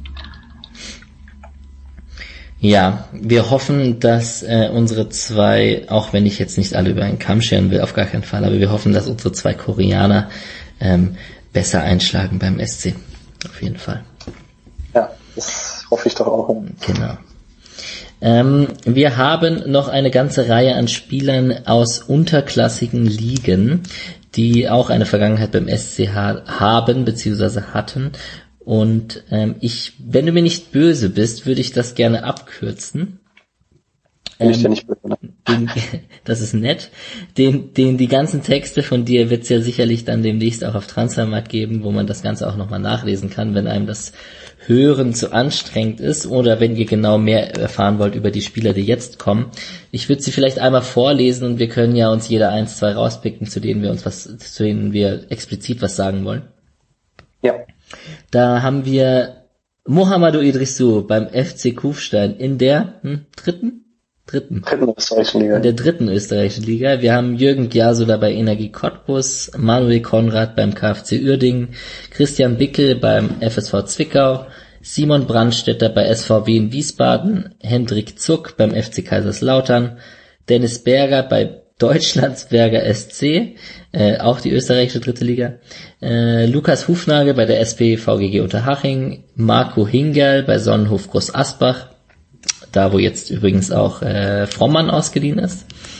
Äh, Onur Bulut bei Eintracht Braunschweig, Andreas Glockner bei Wormatia Worms, Nikolai Lorenzoni bei Rot-Weiß Erfurt, Daniel Batz beim FC Saarbrücken, äh, Munir Busiane beim Wald, bei Waldhof Mannheim und Amir Falahin bei der zweiten Mannschaft von Fortuna Düsseldorf. Stand Liste. Vielleicht hat sich da das eine oder andere noch geändert, das kann ich jetzt leider nicht sagen. Ähm, zu wem, außer zu Mo Idrissou, auf den wir sicher kurz eingehen, hast du denn noch, sonst noch was zu sagen?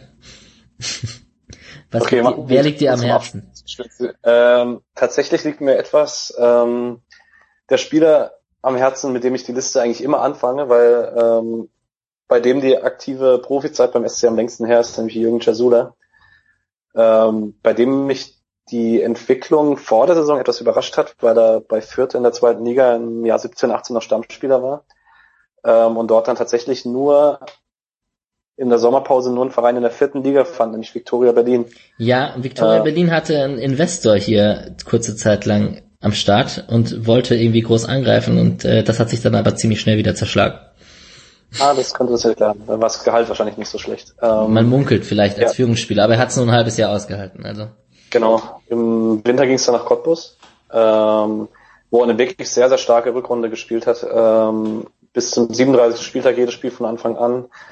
Ähm, war sofort Führungsfigur und Cottbus war ja die ganze Rückrunde im Abstiegskampf. Ähm, und für Cottbus ging es dann in einem komplett verrückten 38. Spieltag äh, noch gegen den Klassen, äh, gegen den Klassen hat, gegen den Abstieg. Ähm, und Cottbus hatte dann das Schlüsselspiel in Braunschweig, für die es auch noch äh, gegen den Abstieg ging. Jasula war allerdings gesperrt mit seiner fünften gelben Karte. Cottbus verlor und Jasula stieg ab. Ähm, sehr, sehr bittere Saison auf jeden Fall für Jürgen Jasula. Ja. ja wenn ich da Deutschland zwischen neuen Verein gefunden hatte. Ja, er spielt in der nächsten Saison an der Seite vielleicht von Charles Elila Prevot gegen uns im Pokal. Er spielt nämlich jetzt in Magdeburg. So, so. Ja, der scheint sich hier er bleibt auf jeden Fall hier von Berlin nach Cottbus und jetzt Magdeburg. Bleibt er auf jeden Fall hier im, im Umkreis. Auf jeden Fall. Genau. genau. Ähm, ja, ansonsten bei diesen Spielern, ich vielleicht mal kurz, mir ist dieses, mir ist ein krasses Freistoßtor von Andreas Glockner damals noch in der Erinnerung. Ähm, das wollte ich kurz erwähnen gehabt haben. Zu Glockner habe ich auch noch eine Geschichte, ja. Er war tatsächlich ähm, auf, hat auf dem Gymnasium Abitur gemacht, auf dem ich auch war und äh, unser ehemaliger Sportlehrer, da war ich in der fünften Klasse, ähm, da war Glockner, glaube ich, in der zehnten. Da war Glockner U16-Nationalspieler, meinte unser Sportlehrer so, ja, äh, der kann voll gut kicken, äh, holt euch mal ein Autogramm, vielleicht ist es irgendwann mal was wert. Und dann haben wir uns nach, nachdem ich vorbei war, an dem Buswarteplatz, haben wir uns als fünfjährige Kiddies Autogramme von Andreas Glockner Okay. Ähm, ja, er spielt bei Wormatia Worms. Ich glaube, da könntest du auch vorbeikommen und würdest ein Autogramm kriegen. Also ich glaube, es ist nicht so schwierig. Ja, ich weiß auch gar nicht mehr, wo das alte liegt, deswegen. Und Wert ist es also nichts geworden. nee, leider nicht, leider nicht. Ähm, was ich generell interessant fand, ist sowas wie das Lorenzoni, wir haben vorhin über Albut hat bei Duisburg geredet, das waren auch die Spieler, die damals so aus der zweiten Reihe kamen und in der Euroleague ran durften. Das finde ich ziemlich ja. interessant, dass wenn man jetzt über Lorenzoni bei Erfurt zum Beispiel ist, glaube ich, vierte Liga, ähm, wenn man da über eine Mannschaft spricht, oder ist es das dritte oder vierte? Ich glaube, es ist, nee, es ist vierte, oder? Erfurt ist das vierte, ja. Ähm, ja, wenn man über Spieler spricht, die durften schon mal Euroleague schnuppern und sind jetzt halt in der vierten Liga, das ist dann halt schon auch ein bisschen ein kleiner Abstieg in der Karriere. Ähm, Lorenz galt damals bei uns im Forum ewig lange als die, die große neue Lösung als Linksverteidiger, galt ja auch als sehr talentiert. Ja, ja, ja, ja, ja. Hat jetzt übrigens einen neuen Verein in der Verbandsliga Hessen, sechste Liga, SSV Sand. Oh je. Okay. Damit nächstes Jahr nicht mehr in meinem Rückblick drin. Nee, das stimmt, das stimmt. Ähm, interessant finde ich, oder also fast schon negativ interessant finde ich den Abstieg von Onur Bulut, der damals bei Bochum echt eine, eine, ein Leistungsträger oder eine gute Leistung gebracht hat und bei uns ja auch so ein, ein, ein Spieler war, der immer für Diskussionen gesorgt hat, weil er ein bisschen limitiert war, aber trotzdem einfach eigentlich kämpferisch und, und langsam war er auch nicht, aber es kam doch zu wenig bei rum am Ende. Der ist jetzt mit Eintracht Braunschweig hier im Abstiegskampf in der dritten Liga gewesen. Und dann muss man natürlich über Moe reden. 39 ja. Jahre, Tor 15 Tore. ist halt schon auch ein Kult, Kultspieler. Genau, in der dritten österreichischen Liga. Ähm, nachdem es eigentlich schon so aussah, als wäre seine Karriere vorbei gewesen, ähm, war er auch mal direkt als Bruno, ich weiß nicht, wie man den Investor von Uerdingen ausspricht. Bruno Malev oder hm. so irgendwas. Als er in Uerdingen übernahm, war Idris Zuya einer der ersten Transfers damals noch in der Oberliga. Ähm, war dort aber nicht wirklich erfolgreich in anderthalb Jahren, wechselte dann nach Österreich, nachdem er ein Jahr Pause gemacht hat mit 38 noch nach Österreich. Ähm, hat jetzt für Kufstein in der dritten Liga tatsächlich in 26 Spielen 15 Tore gemacht. Ähm, genau, hat kürzlich in dem Interview gesagt, dass er noch mal zwei Jahre anhängen möchte und zwar in Deutschland und mit 41 aufhören möchte. Ähm, Tatsächlich ist es jetzt allerdings der Donauwitzer SV Leoben geworden in der vierten österreichischen Liga. Das ist die Landesliga Steiermark. Okay. Ja. Ich kenne mich mit dem Gehaltsgefüge in der österreichischen Liga nicht aus, aber in der vierten Liga in Österreich wird es dann, glaube ich, nicht mehr so viel Geld geben. Wenn überhaupt, ja. Wenn überhaupt, genau. Ähm, gut, ich glaube, wir sind durch. 77 Spieler sind es, glaube ich, an der Zahl. 77 oder 78. Ich glaube, ich bin auf 77 gekommen bei der letzten Zeit. Das kann hinkommen. Ähm, zum Abschluss, wir haben eine kleine Spielerei ähm, geplant, beziehungsweise ich wollte dir noch eine Frage stellen. Beobachtest du auch ab und zu unsere aktiven ehemaligen so Coaches, Staff etc.? Wir haben ja mit Markus Sorg zum Beispiel einen, der sehr prominent momentan im Fernsehen oft das zu sehen war. Ja, ich äh, also jedes Mal, wenn ich Sorg als Nationaltrainer oder Co-Nationaltrainer sehe, denke ich mir so, ja, man braucht scheinbar nicht sonderlich viele Qualifikationen, um Nationaltrainer zu werden. Nee, ich, ich, also ich bekomme Gänsehaut, wenn ich das sehe. Also ich finde es echt komplett absurd, aber gut. Und ansonsten ist es schwierig, weil ähm, so ehemalige Trainer, keine Ahnung, wir haben ja nicht so viele. Äh, Finke macht inzwischen nichts mehr. Bei Neitzel guckt man ab und zu mal, aber das ist jetzt auch nicht mehr auf dem hohen Niveau. Da war ja mal bei Kiel längere Zeit. Aber ja, wahrscheinlich sind es ja. eher so die Schmattges und Bornemanns und so, die man dann mal auf dem Schirm hat, die irgendwie noch ja. Einfluss im Fußball haben. Richtig, und natürlich Robin Dutt bei Bochum. Und Robin Dutt, der jede Karrierestationen, die es gibt im deutschen Profifußball schon einmal innehatte. Genau. ähm, gut, und zum Abschluss haben wir uns eine Elf der aktiven ehemaligen Spieler zusammengestellt. Jeder hat so seine Wunschelf zusammengestellt. Wir haben so als, als ähm, äh, Orientierung das äh, Streiche 442 genommen, obwohl ich da schon, da muss ich schon sagen, habe ich ein bisschen geschummelt, aber gut. Ähm, wie sieht's denn bei dir aus? Wer steht denn bei dir im Tor? Äh, das ist mir relativ einfach gefallen tatsächlich. Äh, und mir ist gerade übrigens aufgefallen, wir haben vorhin jemanden vergessen. Wen haben wir vergessen? Wir haben Oliver Baumann vergessen. Wir haben Oliver Baumann vergessen. Ah, ist nicht so wichtig, Verräter. ja, okay, sehr gut. Ähm, Oliver Baumann hat eine sehr gute Saison bei der TSG Hoffenheim gespielt. ähm, leider haben sie den internationalen Wettbewerb verpasst. Äh, dort steht ein Trainerwechsel jetzt demnächst an, aber ich glaube, er hat seine fußballerische Heimat in Hoffenheim gefunden, ist nah an der Heimat dran und ähm, ja, was gibt's zu sagen? Ist, glaube ich, tatsächlich einer der guten deutschen Torhüter geworden. Ja, kann man nicht sagen. Ja. ja. Ähm, auch wenn sein Abgang immer noch etwas, ja.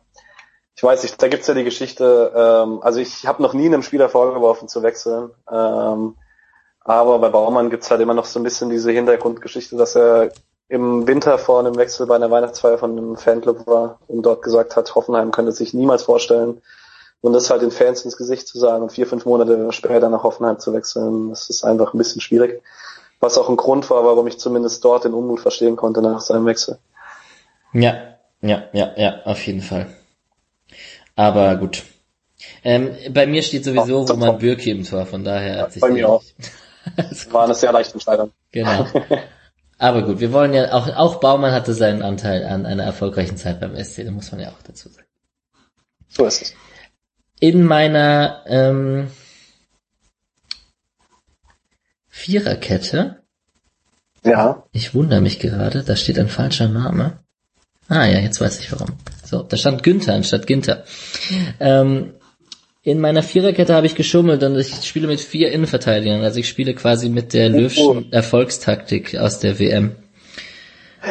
Ja, ich spiele nämlich mit Diang auf links, mit Soyuncu und Mitrovic in der Mitte und mit Ginter dann auf rechts. Okay. Äh, ich habe tatsächlich die gleichen Innenverteidiger. Ähm, ich habe auch Soyuncu und Mitrovic. Mitrovic aus dem Grund, weil er der einzige war, den ich live gesehen habe. Das war so meine Anekdote dieses Jahr. Chala war nicht schwer. Ähm, und dann spiele ich rechts mit Caligiuri. Mhm. Und links mit Eko Soma. Weil der musste bei mir auf jeden Fall rein und da er inzwischen Linksverteidiger spielt, hatte ich da kein schlechtes Gewissen. Ja, ja, das ist auch, auch, auch eine gute Wahl auf jeden Fall. Also ich sehe schon, also wenn wir meine, unsere beiden Elves gegeneinander spielen lassen würden, würde ich, glaube ich, zweistellig verlieren.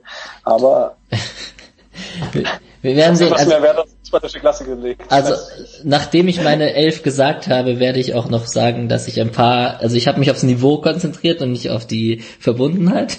Aber wir mal schauen. Wen hast du denn auf deiner in deinem Mittelfeld im Zentralen? Äh, meine Doppelsechs besteht einmal aus Johannes Flum, ähm, weil er damals für mich ein sehr, sehr wichtiger Spieler war in Freiburg und ich ihn immer sehr sympathisch fand. Und daneben weil er damals als Sechster verpflichtet wurde und ich keine Top 11 ohne ihn stellen wollte und ich offensiv so viel Auswahl hatte, steht da Karim GD. Nice. Okay, ich stehe wir hatten unterschiedliche Ansätze bei der Auswahl dieser Elf. Ähm, ich habe mir aufgrund der fantastischen Karriereentwicklung habe ich jetzt da Coquelin äh, hineingestellt und äh, habe neben ihm dann Darida hingestellt, also quasi ein Abräumer und ein Spielgestalter. So war das zumindest gedacht. Ähm, und dann haben wir, also bei mir ist, wir haben ja das klassische Streiche 4-4-2 gesagt. Für mich sind das dann so vier Offensivpositionen. Hm, wie sieht's denn da bei dir aus? Ähm, da waren zwei Punkte für mich sehr schnell klar. Und zwar Pietreuper auf rechts äh, und Maxi Philipp vorne drin. Ähm, dann habe ich mich neben Philipp für Cissé entschieden äh, und gegen Kruse äh, und musste dann auf dem Flügel echt sehr, sehr lange überlegen. Ähm, dachte mir dann aber, da ich hier ein bisschen Transfermarkt.de represente, äh, gibt es hier keine Top 11 ohne Anton Pozida. Deswegen steht bei mir links Anton Pozida. Okay, nice. Also ich sehe schon, du hast dich das, die Sachen getraut, mit denen ich gedanklich gespielt habe, aber ich es dann doch nicht gemacht habe, weil bei mir sind äh, Maximilian Philipp, Max Kruse, Dani Caligiuri bei mir offensiv anstatt auf rechts hinten und äh, Papi Stemba Cissé das Viererquartett und bis auf Cissé auf der Neun können die drei hinten da rumwuseln, wie sie wollen. Das ist mir eigentlich ziemlich egal. Ich würde auf deine Elf würde ich auf jeden Fall sehr, sehr gerne mal zusammenspielen sehen. Vielleicht eher statt äh, Mitrovic mit Schmid oder statt Jan mit Schmid. Ja. Ähm, und dann, ja, ja, aber doch, das könnte ich mir ganz gut vorstellen. Das wäre erfolgreich, glaube ich. Ja, ich hatte so ein paar Spieler wie eben, also ist lustig, auch Uzoma, Pietreuper, Flum, Pozila, bei mir noch Mats Möller-Deli dazu. Die hätte ich aus, die habe ich aus Verbundenheit so, wenn ich so eine Sympathie-Elf gemacht hätte, wären die auf jeden Fall, äh, hätten die gute Karten gehabt. Aber ich habe mich dann da auf, zumindest mal auf die Klasse und auf das aktuelle Niveau äh, bezogen. Ähm, ich werde daraus wahrscheinlich eine Grafik machen, mal schauen, was die anderen so denken. Die können sind dann sehr herzlich eingeladen, äh, mal ihre Elf zu posten. Ja. Mm, cool. Ich würde zum Abschluss fragen, ähm, du machst das halbjährlich. Äh, wie lange machst du das noch? ähm. ich, das ist, das ist lustig. eine gute Frage. Ich habe den ähm, äh, mit den Filmplakaten habe ich gefragt, wie lange er es noch macht. Jetzt habe ich Slater gefragt, wie lange er noch Pate macht. Ich nagel alle hier ein bisschen fest, wie lange sie noch Bock haben, das zu machen. Das ist ganz lustig.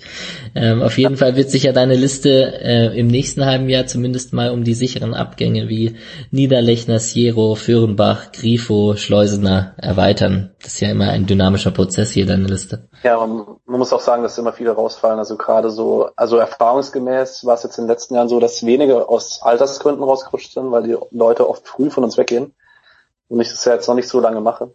Ja. Ähm, aber oftmals, wenn die Spieler dann mal auf Drittliga- oder Regionalliga-Niveau angekommen sind, geht's dann auch oft relativ schnell, dass die Leute dann auch mal ganz rausrutschen. Ähm, weil ich mache es halt nur bis zur vierten Liga, weil alles andere den Rahmen springen würde. Ja. Ähm, aber also ich habe schon vor, das weiterzumachen. Ähm, zeitlich kriege ich das immer schon irgendwie eingeräumt, weil mich das auch ein bisschen also ich bin halt äh, ein Fußball-Nerd und ich habe schon immer Statistiken geliebt, deswegen ähm, ist es, ich muss Zeit dafür finden, aber es ist jetzt nicht so, als würde mich das zeitlich stressen, sondern ich mache das wirklich gerne. Ja, also auf jeden Fall. Ich finde es äh, super cool. Ich finde, man hat in dem Gespräch gemerkt, dass du echt viel äh, Ahnung und viele Daten in deinem Kopf hast. Ähm, Respekt dafür an dieser Stelle, weil ich glaube, Fußball nerdig äh, sind wir beide, sonst würde ich keinen Fußball-Podcast zum SC Freiburg machen und du nicht hier deine Listen und deine, deine Transfermarktaktivität. Ähm, ich werde das weiterhin spannend verfolgen. Ich finde es super, dass wir das mal als, als auditive Variante gemacht haben und nicht nur schriftlich. Dann kann man sich auch mal die Person dahinter vorstellen, die das Ganze, die dahinter steckt, die das Ganze macht und sich Zeit damit äh, nimmt und Zeit ähm, also die sich einfach Zeit dafür nimmt, genau.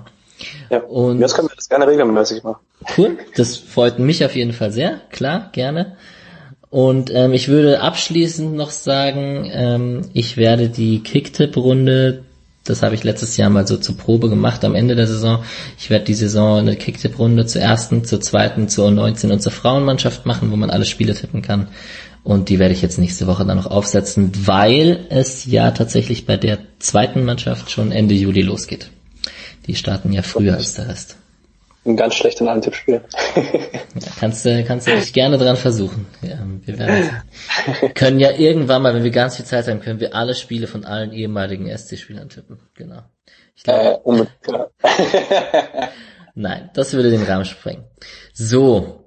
Wie lange haben wir, wie lange wurde die Folge? Zwei Stunden und Stunden. zweieinhalb Stunden wurde die Folge. Währenddessen ist ähm, Djokovic äh, Wimbledon-Sieger geworden. Wir haben viel über ehemalige Spieler des SC gelernt und äh, lieber Patrick, ich habe mich sehr gefreut, dass du dabei warst. Ich bedanke mich für die Einladung. Ja, ähm, ich habe mich tatsächlich sehr gefreut, dass die Nachricht kam bei transfermarkt.de damals, wo du mich angeschrieben hast. Ähm, ja, also es hat mir sehr, sehr viel Spaß gemacht. Ähm, wie gesagt, kann mich nicht beschweren. Sehr gut. Dann äh, nagel ich dich einfach fest auf spätestens nächstes Jahr oder äh, wir sehen uns, wir hören uns im Winter und äh, mal schauen, ähm, wie der ganzen Community das hier auf Twitter, am Podcast, auf Transfermarkt und so gefallen hat. Und dann machen wir das doch sicherlich gerne wieder. Genau. Ich hoffe, ich kriege nicht meinen ersten Social Media Shitstorm. Das habe ich noch nicht hinter mir. nee, ich glaube. Du also, ja schon. ich ganz ehrlich, meine Reichweite ist ganz okay. Sie wächst auch ganz gut, aber ich glaube, für einen Shitstorm ist es. Obwohl ein Shitstorm kann auch aus einer Kleinigkeit entstehen in diesem Internet. Ja, das stimmt. Wie, wie deine Frage, welche Spieler du gehasst hast, gell? Oh je, ich, machen wir das fast auch? Schneide ich das jetzt raus? Nein, ich lasse es drin, das ist in Ordnung. Äh, ja, ich habe vorhin gedacht, als du über, über wen hast du geredet, den du nicht so gerne gemacht hast? Für Dan, ah, Williams. Williams. Genau. genau. Da habe ich kurz überlegt, das äh, zu erwähnen. Äh, ja, also ganz ehrlich, man, ich, ich finde, man muss nicht jeden Spieler sympathisch finden. Vielleicht ist das Wort Hass, was ich aber auch schon erwähnt habe, sicherlich nicht der richtige Begriff. Aber ich denke, man kann sich durchaus auch an, auch an Spielern wie Mohamedou Idrissou oder keine Ahnung, irgendjemand anderem, einem, an einem Sorg oder an einem Spieler, der halt im Abstiegsfall wechselt oder so, der viel zu verdanken hat, oder einen Kämpf von mir aus auch. Äh, der eine oder andere kann sich daran auch gerne aufreiben und das ist dann auch nicht der Weltuntergang. Richtig. Zumal man ja auch sagen muss, was das Wort Hate benutzt und das ist ja so im deutschen Sprachgebrauch nicht ganz so krass, wie wenn man auf Deutsch Hass sagt. Das ist etwas weniger vorbelastet, finde ich. Okay, lieber Patrick, ich danke dir für die Verteidigung. ähm, ich hoffe, das ist auch so mit angekommen und ähm, wünsche dir einfach einen schönen Sonntagabend und ähm, ich schaue, dass das äh, heute Abend, morgen früh online geht und dann freue ich mich auf die Response von den Usern und von den Hörern. Ich danke dir. Ich danke auch. Tschüss. Ciao.